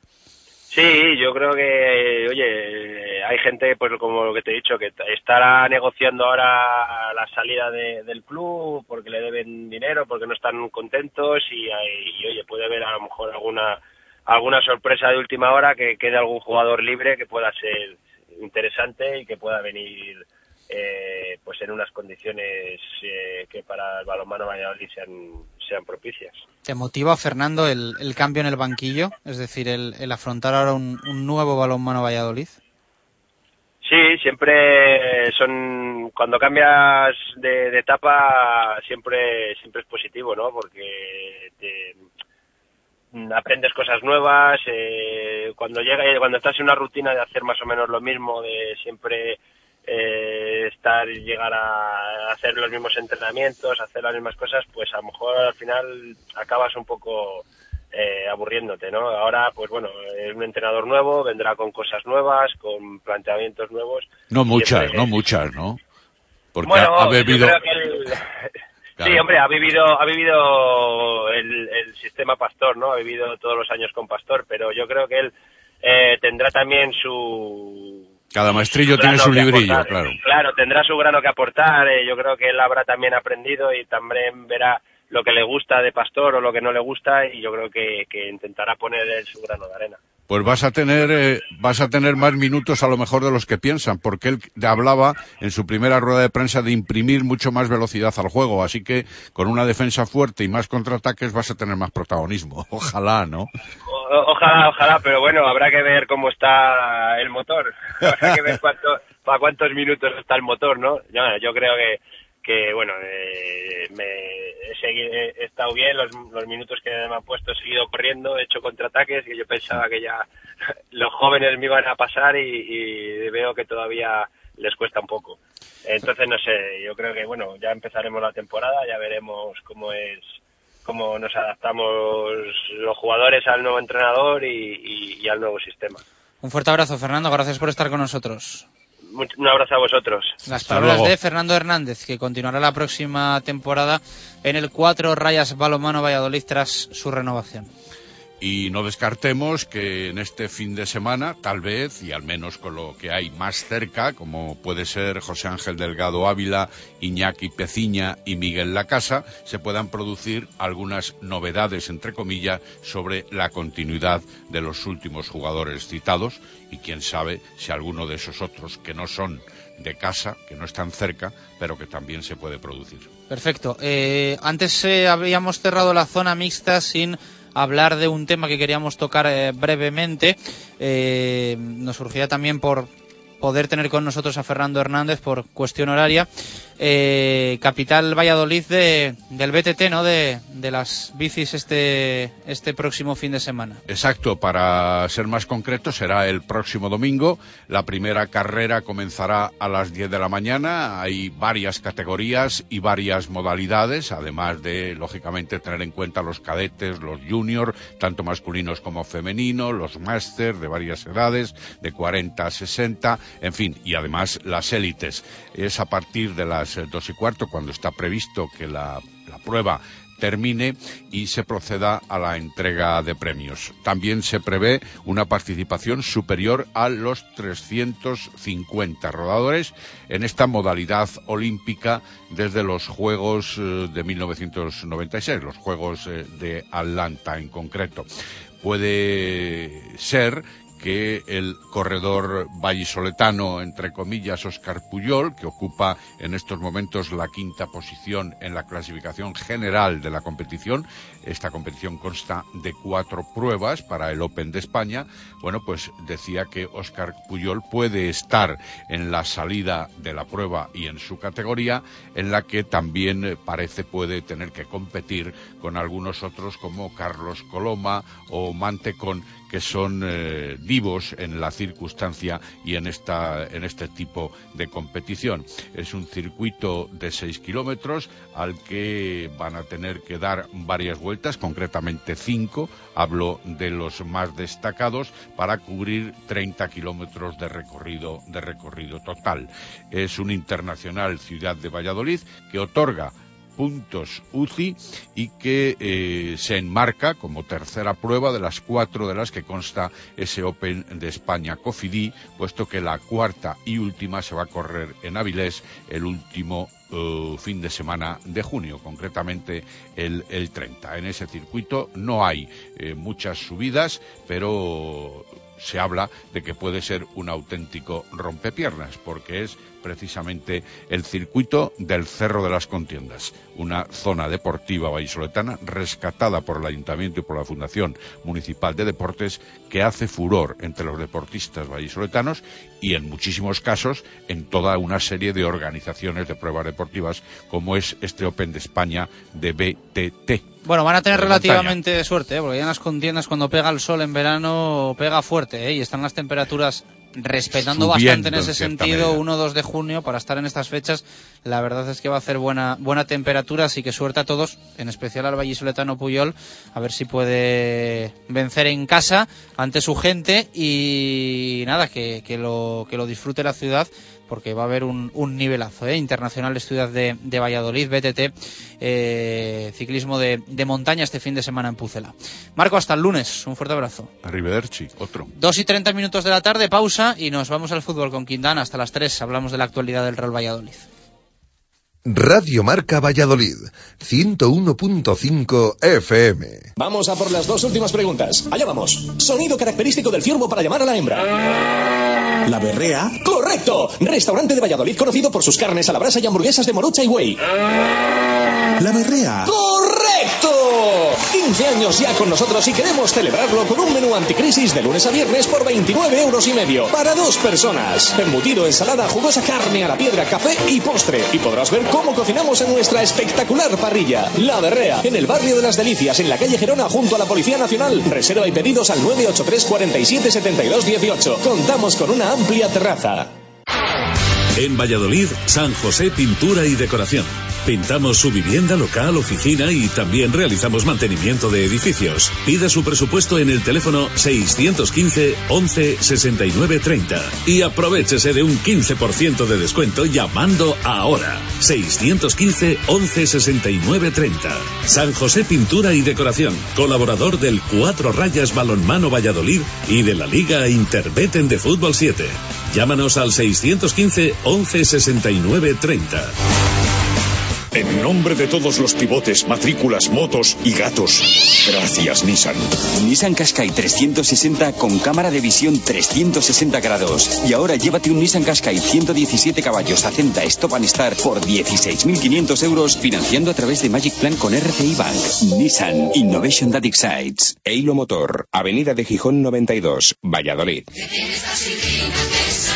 Y que a la sidrería Lur quiero volver. Por el chuletón, el bacalao, sus menús especiales a tu gusto, la terraza y el jardín para disfrutar del buen tiempo en la mejor compañía y los mejores pinchos. Para bautizos, comuniones, bodas y todo tipo de celebraciones, siempre la sidrería Lur. Camino de Zaratán, bajo el estadio José Zorrilla. 983-105-105. Sidrería Lur. Sidra y mucho más. Directo Marca Valladolid. Chus Rodríguez.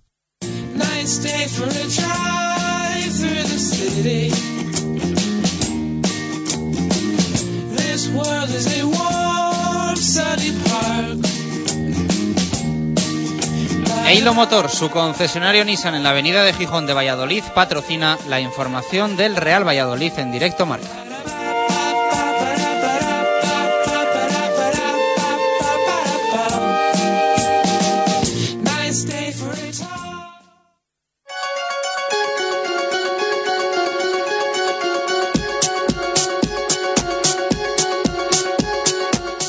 Directos al fútbol. Gonzalo Quintana.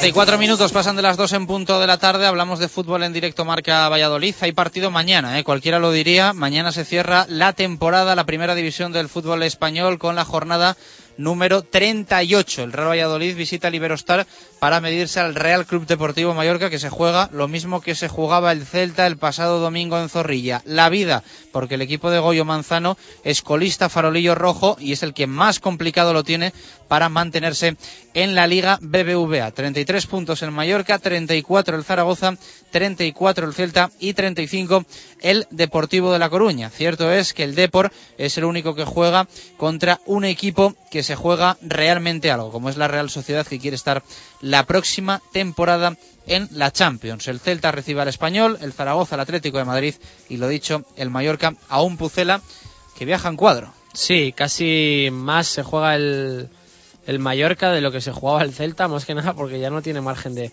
error, aunque bueno, es verdad que el Celta aquí tampoco, tampoco tenía, pero, pero bueno, además el Mallorca no depende de, de sí mismo y, como dices tú, pues bueno, es una semana en la que prácticamente nada se ha hablado del, del partido, ¿no? Em, por toda la decisión de Jukic, un poco por la terna de nuevos entrenadores que van saliendo, un poco por todo, pues parece que no nos hemos acordado de que, de que juega el, el Valladolid, ¿no? Este fin de semana que juega en Mallorca y es verdad, como dices tú, en, en cuadro, ¿no? Con, con, muchas bajas. Bueno, la Guerra y Valenciaga ya se sabían que no iban a estar por lesión. Guerra además eh, arrastraba molestias y, y, Valenciaga también. Y a última hora pues ha habido que sumar más, más bajas, ¿no? Enrique Sereno no va a estar con una gastroenteritis, Manucho por un proceso vírico, ha informado el, el club y, y tampoco Juan Ángel Neira que en el entrenamiento de hoy con Valdetrama ha tenido un, un pequeño pisotón y, bueno, pues eh, tenía dolor y supongo que no estaría para, para ir convocado y para, para jugar. Eh, última convocatoria de Miroslav Jukic, hoy ha sido su último entrenamiento como entrenador del Real Valladolid y una convocatoria en la que al haber tantas bajas, pues bueno, ha tenido que echar mano un poco de, del filial más que, más que nunca y van convocados eh, Pesca, va convocado Lolo y va convocado también Kiki un poco como premio a su temporada en el filial, máximo goleador del equipo y principal baluarte ha sido el, eh, el jugador vallisoletano. Así que bueno, un poco el, el, premio para él ir convocado a esta, a esta última jornada. Veremos a ver el 11. Yukis dijo ayer que no iba a tocar prácticamente nada o que iba a intentar jugar con los eh, mejores pero pero bueno eh, al final en los en los delanteros no no tiene no o sea que va a tener que jugar yo creo salvo sorpresa o salvo que invente alguna cosa con con Quique como titular en, en Mallorca así que bueno también minutos para él aunque es verdad que es, bueno son de competición oficial y son minutos en primera división aunque eh, un poco más más light pero pero bueno minutos que va a tener casi seguro Quique también también Lolo y bueno, eh, pues ya pendientes un poco de que el ciclo siga, ¿no? De que la rueda siga rodando y de que enseguida, pues ya pendientes de cuándo va a volver el equipo de, de vacaciones y como informaba la, la nota oficial del, del club, es una decisión que no se conoce porque todavía no se conoce quién la toma. O sea, al final, eh, cuando vuelva el equipo, quien lo, va, quien lo va a decir es el nuevo entrenador y, y cuando ya no entrenador. Yo creo que la dirección deportiva sí que puede planificar un poco, ¿no? Eh, al menos. Sí, pero. Orientar un día de regreso sí, al, al, trabajo. Entiendo que el 15 de agosto no va a ser, pero, pero que la fecha oscilará también dependiendo de la decisión del, del nuevo entrenador. Eh, cuando se sepa el nuevo entrenador, pues eh, se sabrá seguro también fechas de verano, de pretemporada, que eso sí que es verdad que seguro que la dirección deportiva está, está trabajando al, al respecto. Bueno, luego hablamos lo del técnico, eh, entrenadores que suenan, eh, le han ofrecido mucho al Real Valladolid, luego lo tocamos. Eh, primero vamos a hablar un, po un poco del partido del, del, sábado. Ya hemos dicho que a nosotros nos sigue interesando la liga, nos sigue interesando esta última jornada, que hablamos del Barça hace nada, hablamos del Depor hace nada, y hoy vamos a hablar del Real Club Deportivo Mallorca, porque también, pues bueno, la figura de, de Goyo Manzano nos interesa. Eh, Roberto Mateo, compañero en las islas, ¿qué tal? Muy buenas, ¿cómo estamos? ¿Qué tal? Buenas, ¿cómo estamos? Bien, bien, eh, un poco pesimistas, pero bien. Eh, se necesita mucha carambola, ¿no? Eh, yo creo que lo que más te repiten en estos últimos días para darte ánimos es cosas peores se han visto en el fútbol, pero, pero es difícil. Bueno, el ejemplo que todo el mundo pone, Chus, es que el, Villarreal el año pasado lo esperaba y acabó bajando, ¿no? Ante un Atlético de Madrid que, que no se jugaba nada, ¿no? Eso es un poquito el ejemplo que todo el mundo pone y al que todo el mundo se aferra, pero obviamente se sabe que es muy complicado, que, que tienes que ganar tu partido.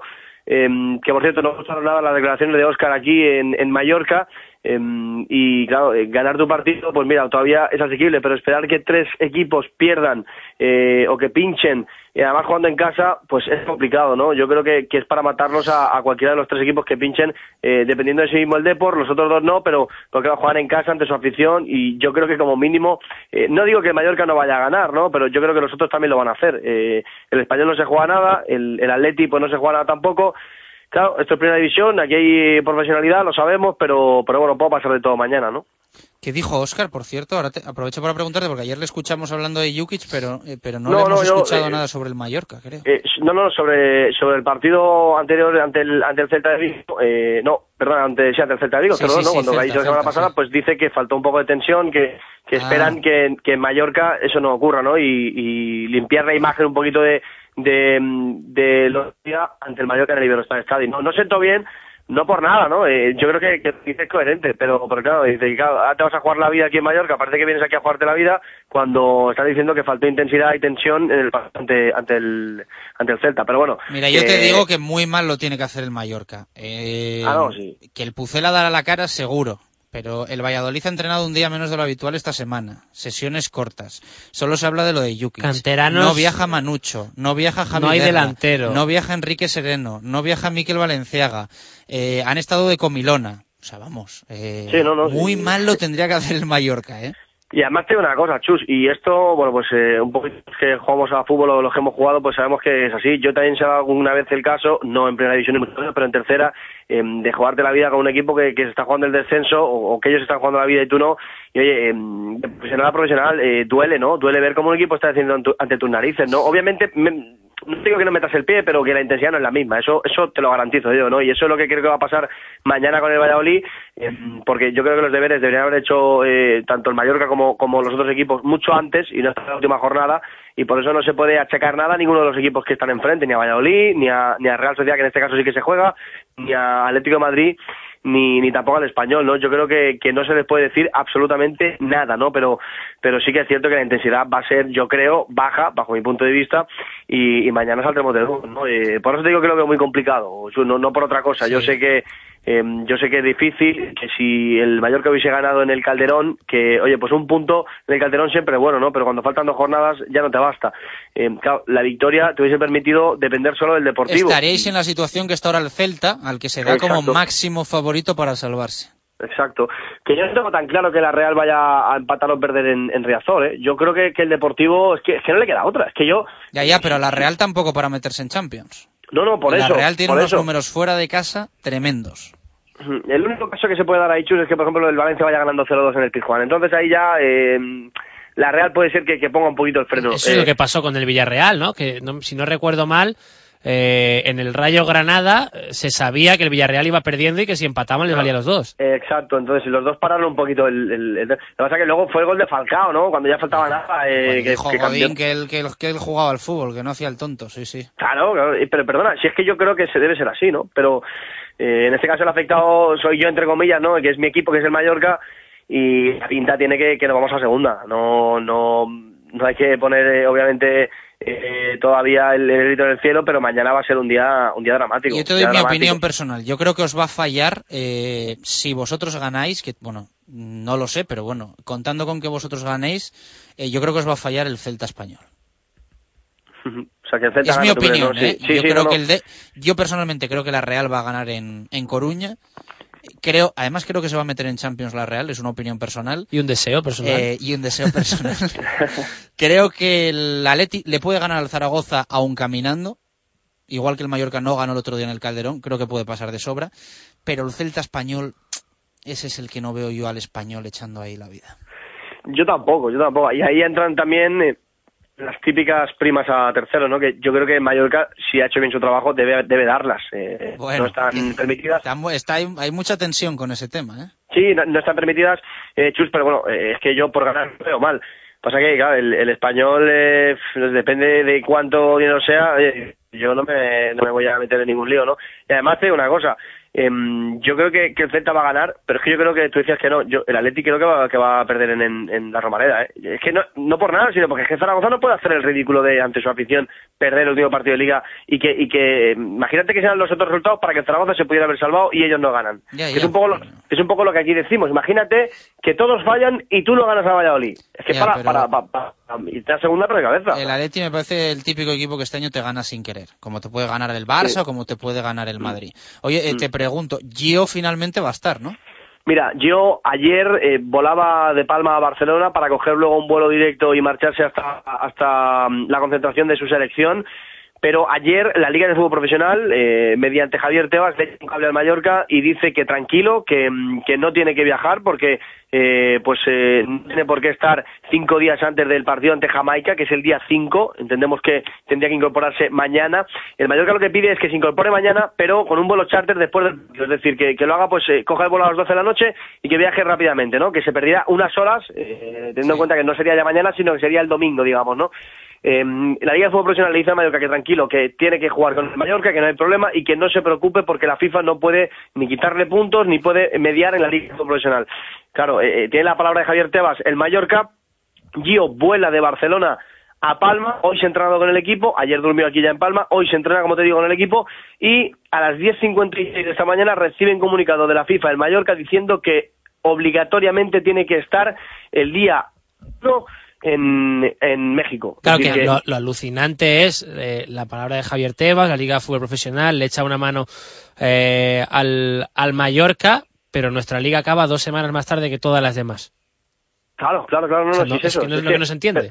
Pero, pero también os digo una cosa, es decir, ya no es porque sea Mallorca y porque sea Gio y demás, ¿eh? yo creo que este tema eh, debería sentar precedente y al final eh, se va a dar, porque te digo, el comunicado de esta mañana de, a las diez y media eh, o diez cincuenta y seis, como ha dicho Manzano, eh, que ha llegado por parte de FIFA es que Gio no puede jugar. A esta hora de la tarde no puede jugar Gio. Gio Claro, no va a jugar mañana ante el Valladolid. El, el fallo jugar. es que- el fallo es que las ligas acaben dos sem- o sea le pasa al Celta con, con Rubén Blanco no o sea al final la selección sub 21 ha tenido que liberar a todos los jugadores que tenían competición esta semana el fallo de base es que la liga acabe dos semanas después cuando ya hay concentraciones cuando ya hay equipos También, concentrados europeos y de todo También, pero lo que pasa es que la FIFA eh, no achaca el partido de, de Jamaica, no habla del partido de Jamaica, sino el inicio de la Copa Confederaciones, que va a ser dentro de dos semanas. Y entonces, si eso fuera así, eh, si es por ese, por ese, por esa Copa Confederaciones, pues muchos jugadores mañana no podrían jugar, y sin embargo sí que van a jugar. En la Liga de España, digo, eh, o sea, aquí en España, o sea, em, yo creo que no tiene sentido lo que está haciendo la FIFA. Yo sé que la Federación Mexicana está apretando mucho porque eh, hacía la comparativa y es como si nosotros no jugáramos mucho con la selección española y Iniesta no pudiera jugar, por ejemplo, ¿no? Eh, eh, Iniesta es un jugador importante de, de la selección. Gio es un jugador importante allí, también está aquí en Mallorca y yo creo que debería estar en los dos sitios. Oye, que no va de cuatro, cinco o diez horas, que eh, si se incorpora un poquito más tarde, yo creo que la FIFA tiene que tener un poquito más de vista, porque el club que le, cava- que le paga es el Mallorca y porque el Mallorca mañana se está jugando la salvación. Es que eh, hay que ir muy al loro. Y debería esto sentar precedente para bien de que Gio jugara con el Mallorca y luego se marchara con la selección. Y que no volviera a ocurrir esto, porque mm, la verdad, si al final Gio mañana contra el Valladolid, eh, creo que volveremos a darle la razón a FIFA y volveremos a tener los problemas típicos tenido- y clásicos que estamos teniendo durante estos últimos años, ¿no? Porque eh, jugadores que eh, los, los clubes están pagando, jugadores que se lesionan en concentraciones que no tienen ningún sentido, en fin, y cosas de este tipo y que mañana pues puede darse otro caso como este, ¿no? Ah. esta, esta tarde sabremos cosas. Yo recuerdo, vamos, con Manucho, al final siempre perdió el Valladolid. Sí, O sea, sí, sí. intentabas ahí tenerlo en el último partido, que se fuese, que... pe- Nada, con Angola concentrado. Sí, y, oye, Sí, volvi- sí. volviendo un poco a lo, a lo deportivo, eh, es verdad, como decías tú, el, el pesimismo y que el Mallorca incluso ya se está pensando, no sé si decir planificando o tiene idea de temporada en segunda y de entrenador en segunda, que no sé si nos toca a nosotros un poco de lado, que es eh, la figura de, de Luis Carreras, que se habla mucho allí, ¿no? Sí, sí, de Luis Carreras ya se lleva hablando bastante tiempo. Si el Mallorca baja segunda, uno de los nombres que suena con mucha fuerza. Lo que pasa es que yo no tengo tan claro que Manzano no entrenará en segunda. ¿eh? Yo creo que eh, eh, tiene como un reto personal el que si se baja, oye, han fallado ellos y, y tienen que volver a, o devolver a- al Mallorca a Primera División. Eh, todos los jugadores, yo creo que no va a seguir eh, la mayoría si baja segunda, pero nadie quiere hablar todavía de, de absoluta normal, por otra parte, ¿no? De, de- del descenso. Nadie quiere hablar ni vamos ni escuchar la palabra descenso ni Núñez ni Martín ni Víctor ni capitanes que, que han pasado durante toda la semana y es normal pero es verdad que Mallorca yo creo que sí ha sido inteligente que creo que sí ha estado ya planificando un poquito lo que va a ser el año que viene incluso se han tocado algunos jugadores ya para el año que viene, ¿no? Eh, hay un jugador del Nastia Tarragona que gustaba, no, no recuerdo ahora el nombre, pero eh, gustaba, gustaba mucho, un lateral izquierdo y que, y que se ha empezado a tocar, ¿no? Vamos, vamos a ver, yo creo que es pronto, pero que a partir del domingo, o si me apuras, del sábado a las once y media de la noche o doce menos cuarto, ya hay que empezar a tocar jugadores y entrenador. Roberto, muchas gracias, un fuerte abrazo. Nada, chus, a vosotros, chao. Las palabras de Roberto Mateo, mucha suerte para él y también, pues bueno, para para el Mallorca. Lo que pasa que yo no engaño a nadie, eh, ni a Roberto Mateo, eh, que igual se ha quedado ahí escuchándonos un, un, minutillo. O sea, yo siempre quiero que gane el Valladolid. Siempre. Y por lo tanto, pues no está en mi quinela de salvación el, el Mallorca. Mi apuesta es el Celta, ¿eh? Sí, yo creo que también se salva el Celta. Pero, hombre, es verdad que yo creo que este partido, eh, como decías tú, no a nada que el Mallorca le meta un poquito de. No es por desprestigiar ni por quitar mérito al Real Valladolid. No, no, es lo, más normal del Pero la semana como ha sido es, lo más normal. la realidad y la convocatoria pues es lo que es también. Es lo más normal y, y pasará, eh, pasó contra, contra el Celta y es lo más normal del mundo. Yo no hablo ni de falta de actitud ni de... Es que es lo normal, es que es un equipo que está jugando de descender y tú no te juegas nada. Es que el Valladolid ha ganado partidos eh, seguramente si repasas la historia y reciente iguales y esto es una cosa que, que, pasa siempre y pasará. Un equipo que no se juega nada con la semana pensando en las, en las vacaciones para el Valladolid. Afortunadamente y, y bendito problema es, es un trámite el, el, partido y están pensando eso en las, en las vacaciones posteriores y, y bueno en Mallorca el último que piensas en las, en las vacaciones al menos por ahora entonces yo creo que nada a que mí no metan... me parece mal, ¿eh? no me gusta que se desvirtúe la liga ni nada de eso. eso Insisto, que nadie se lo tome mal, pero es normal. El calendario, a mí me parece, yo siempre además, eh, creo que alguna vez lo hemos hablado, yo le doy mucha importancia al calendario. Y al final, eh, en esto del fútbol cada vez se está viendo más que cuando hay equipos de la zona baja que se enfrentan entre ellos y a final de temporada solo se juega las habichuelas uno, suele ganar el que se juega las es lo más normal y no se habla nada a principio de temporada a veces sí a veces sí pero no sé si decirte pacto de caballeros pero sí de si tú lo necesitases lo tendrías o claro, haber problema... conseguido el, que, que, otros hubiesen conseguido los puntos antes claro, el calendario es el que claro es. el problema es que nunca sabes cómo vas a, a llegar igual este Pucela Mallorca yo me acuerdo además eh, a, a, finales del año pasado, cuando empezó la temporada, que tenía toda la pinta de que, de que iba a ser el Pucela Betis de el Betis Pucela de hace tres tem cuatro temporadas. Sí, lo hablábamos, dos partidos, Celta, Mallorca. Claro, o sea, esos, dos, dos decías. Eh, Porque, claro, ya pensabas que si no tenías que estar salvado antes de ir al que campo. era el Barça, claro. Sí, y sí. ya decías, uy. Sí, sí, exacto, sí. Eh, cuando lo hablábamos era así. Pero, pero bueno, y al final el equipo salva contra el Depor en un partido que también se está jugando todo. Nunca sabes cómo van a llegar los equipos, pero bueno, que es lo normal. Eh, la gente que habla eh, de desvirtuar la competición, de que se desvirtúa la liga, es una cosa que se da, es que se da, es que es eh, un factor hasta, hasta humano, me parece, de cuando no te juegas nada. No que no metas la pierna, como decía Roberto, pero, pero que, que no sales con la misma actitud y, y, vamos, me parece completamente lógico y un factor eh, humano como le pasa a cualquiera. Para mí desvirtúa más la liga, fíjate lo que te voy a decir, si el Valladolid sale mañana a morir y no salió el, el sábado contra el Celta. El domingo, ¿no? Sí. Para mí desvirtúa, desvirtúa bueno. más desde ese punto de vista. Pero bueno, eh, perfil del entrenador eh, que se quiere en el Real Valladolid pues un entrenador del estilo de Jukic, del fútbol de Jukic, pero con experiencia en primera. No es fácil con claro. esos requisitos encontrar un entrenador así y que encima le haya ido bien en primera división. No es fácil. Por eso, bueno, eh, veremos a ver luego eh, qué condiciones son las que más puntos suman para el candidato ideal. Hay muchos nombres luego... encima de la mesa, muchos nombres. Alguno tendrá más ventaja que, que otra. A nosotros sí nos ha llegado que había habido algún contacto con Luis Carreras. Desde el club eh, no lo confirman. Y eh, lo que sí confirman es que está llamando al teléfono de Alberto Marcos y de Carlos Suárez. Vamos, Tokiski. O sea que desde que ayer Jukic dijo que no seguía, que venga ofrecimientos y venga ofrecimientos y entrenadores y representantes intermediarios. Bueno, eso es lo normal. De todo para colocar a un entrenador en el Valladolid. Eso es lo normal. Siempre siempre pasa. Eh, yo creo que hay un punto determinante en toda la, en toda la, la, decisión. Creo que es una papeleta complicada para quien lo tenga que decidir, bien sea presidente, bien sea director deportivo o bien sea los dos. Es una papeleta muy complicada porque, porque es una decisión difícil. como dices tú, se tienen que cumplir bastantes requisitos, unas condiciones económicas que tampoco son las más bollantes del mundo y una premisa fundamental que es que el entrenador, eh, sea como sea, juegue como juegue, ponga canteranos, no ponga canteranos, caiga bien a la grada o no vaya a las ruedas de prensa, te tiene que salvar. Entonces, eh, por muy buen entrenador que sea, qué buena gente, qué pretemporada hemos hecho, cómo está planificando esto, si en la primera jornada llevas, o sea, perdón, a las diez primeras jornadas llevas mm, Cuatro puntos. cuatro puntos, el entrenador se convierte automáticamente en una castaña. Sea lo bueno que sea, tenga los méritos que tenga, haya hecho lo que haya hecho en el fútbol, como no gane si partidos, no, ahí como no te la salve, castaña de pretemporada de Jukic en primera y el temporadón. y como empiezas la, la liga y al revés y entrenadores que en verano parecían muy buenos y se me viene a la cabeza Antonio Gómez eh, con una metodología, una forma de trabajo, una trayectoria, un conocimiento de varios países, llegas, no ganas un partido y automáticamente, para mí no, pero para la grada, para el club y para todo el mundo, el entrenador se convierte en una castaña. Con lo cual, esto es complicado de gestionar y nadie es garantía de nada. El otro día hablábamos en la tertulia que nadie te garantiza ganar los 10 primeros partidos, es imposible. Ha renovado, por cierto, Quique Setién con el Lugo. Va a seguir entrenando en segunda división. Que le vaya Eh, yo lo que tengo dudas es que se espera que acabe la promoción en primera, ¿eh? porque el tiempo que,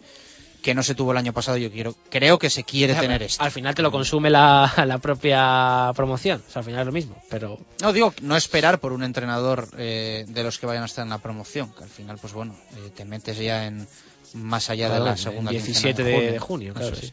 ¿Alguna respuesta que nos había llegado vía Twitter, perfil y algún nombre que nos queráis decir? Rafael Vaquero, nos habíamos quedado en él. Manzano podía sentar las bases de un proyecto, pues sería el único que a estas alturas no nos consideraría un trampolín. Eh, eh, Jorge Herrera, alguien parecido eh, a él, hablando de Jukic, Paco Herrera me gusta. Raúl Murcia eh, nos pregunta si se sabe si se ha barajado el nombre de Eusebio, que podría facilitar cesiones del Barça. Sergio dice, Javi Torres Gómez conoce la casa, los jugadores y por supuesto a los canteranos. Si queremos proyecto, él es el hombre. Alberto, buscar otro Jukic es un error. Alguien con ilusión. Caparrós para mí sería un seguro. Y lo pone en mayúsculas. Alex dice, veo mucho entrenador joven con hambre de lograr algo. Óscar García o Luis Carreras eh, podrían ser mis favoritos. José Luis Espinilla dice del perfil de Jukic me gusta Carreras y ojalá se pudiera fichar a un Manzano o a Caparrós. Juan Arranz, el perfil debe ser de un entrenador con personalidad, liderazgo y coherencia. Nombre es difícil. Paco Herrera quizás. Alberto, Paco Herrera o Caparrós, el primero por el juego, estilo al nuestro, y el segundo porque siempre da resultados y es lo que importa. Bueno.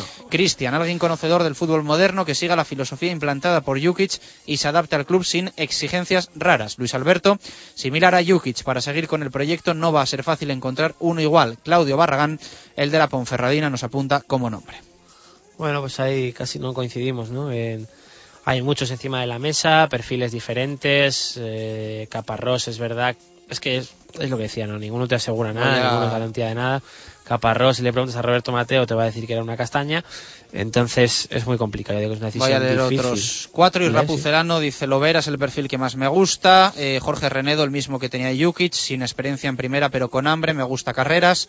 Y Enrique Aguado, yo lo tengo claro, ficharía Manzano, gran entrenador afincado en Valladolid y psicólogo con mucha experiencia. Tres para las tres, vamos con Ángel Velasco y Pucelano Anónimo.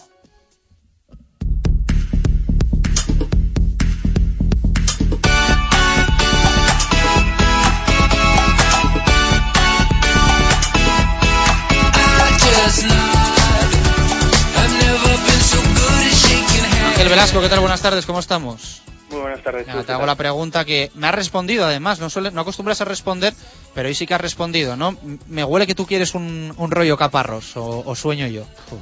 No, no, no, lo que quiero es un entrenador con, más que nada, lo que no quiero es un entrenador como Rubí o como entrenadores que están sonando, porque creo que, que sí, que mucha gente coloca el ejemplo de Jukic cuando llegó a Valladolid que tenía poca experiencia en los banquillos. ¿Carreras tampoco? Carreras algo más, sí, porque Carreras lo que te quiero decir es que Jukic venía con poca experiencia de banquillo, pero con mucha experiencia de fútbol. Yo creo que eso es algo muy importante de tener personalidad. Yo creo que lo que ha ganado Jukic en el vestuario la personalidad que tenía, eh, sobre todo yo creo el respeto un poco que le tenía al vestuario al principio, porque era Jukic, porque era un hombre con experiencia, pero llegar un poco Rubí o otro perfil de entrenador de toque, lo que yo te decía es que el, el estilo lo marcan los jugadores. Está claro que con futbolistas como Mar, como Oscar, como Sastre, como Víctor Pérez, como Álvaro Rubio, el fútbol del Valladolid tiene que ser el que ha tenido este año. Por eso yo creo que la opción de carreras a mí me gusta, Pero si tuviera que elegir una, se elegiría la de Paco Herrera. Estamos como, como hace dos años, ¿no? En, aquel hotel en, en Elche que sonaron Hablábamos los tres de 40 minutos. Suena, suena un poco mal esto, lo del hotel, los tres allí hablando de entrenadores. Compartíamos habitación. Sí. No, es que a mí lo de Rubí me suena un poco a Antonio Gómez, un entrenador que sí, que, que, viene, viene joven. que Con libreta y cuaderno y eso. es, con muchas ideas, pero luego al final el vestuario se la apodera porque tienes que tener mucha personalidad para manejar un vestuario de primera división. Bueno, un minuto y diez segundos para que me resumas todo, me des un ganador de entradas para ir al rugby, Ángel. Eh, esta semana no, no, voy a actualizar la clasificación porque puesto que es la penúltima jornada de, de en Anónimo, vamos a dejar un poco la emoción para sumar las dos últimas jornadas que sea el viernes que viene y ya un poco calibrar y decir quiénes han sido los ganadores y quién queda en el top 3 de la clasificación. Esta semana la carta era Iván Zarandona, si la semana pasada fue Benjamín, pues bueno, esta semana tocaba el otro hermano, ya hemos terminado con la familia, ya no hay ningún futbolista más. Y en este caso fue Jorge Renedo, campeón de, de la Liga Apertura que en este clausura estaba entre los 10 primeros, pero no en los puestos más altos de la clasificación, el que se lleva los 15 puntos. En este caso las entradas son para Jesús Ángel Gómez. Perfecto, eh, me lo apunto, me lo apunto, casi luego no te tengo que preguntar. Un fuerte abrazo, muchas gracias amigo, buena semana. Un abrazo. Y seguimos el blog, eh, que, que, ha Ángel cambiado todo el blog, eh, linterna de velas con Google y, vais a él directamente. Entradas del rugby para Ignacio Melgar eh, eran tres ligas, la respuesta correcta. Un abrazo, hasta el lunes. Pues, ¿te preocupas por tu familia? Entonces, ¿por qué darles solo huevos ordinarios cuando pueden disfrutar de lo mejor? Eggland's Best, los únicos huevos con ese delicioso sabor fresco de granja, además de la mejor nutrición, como 6 veces más vitamina D, 10 veces más vitamina E y 25% menos de grasa saturada que los huevos regulares, además de muchos otros nutrientes importantes. Así que, dales los mejores huevos. Eggland's Best, mejor sabor, mejor nutrición, mejores huevos.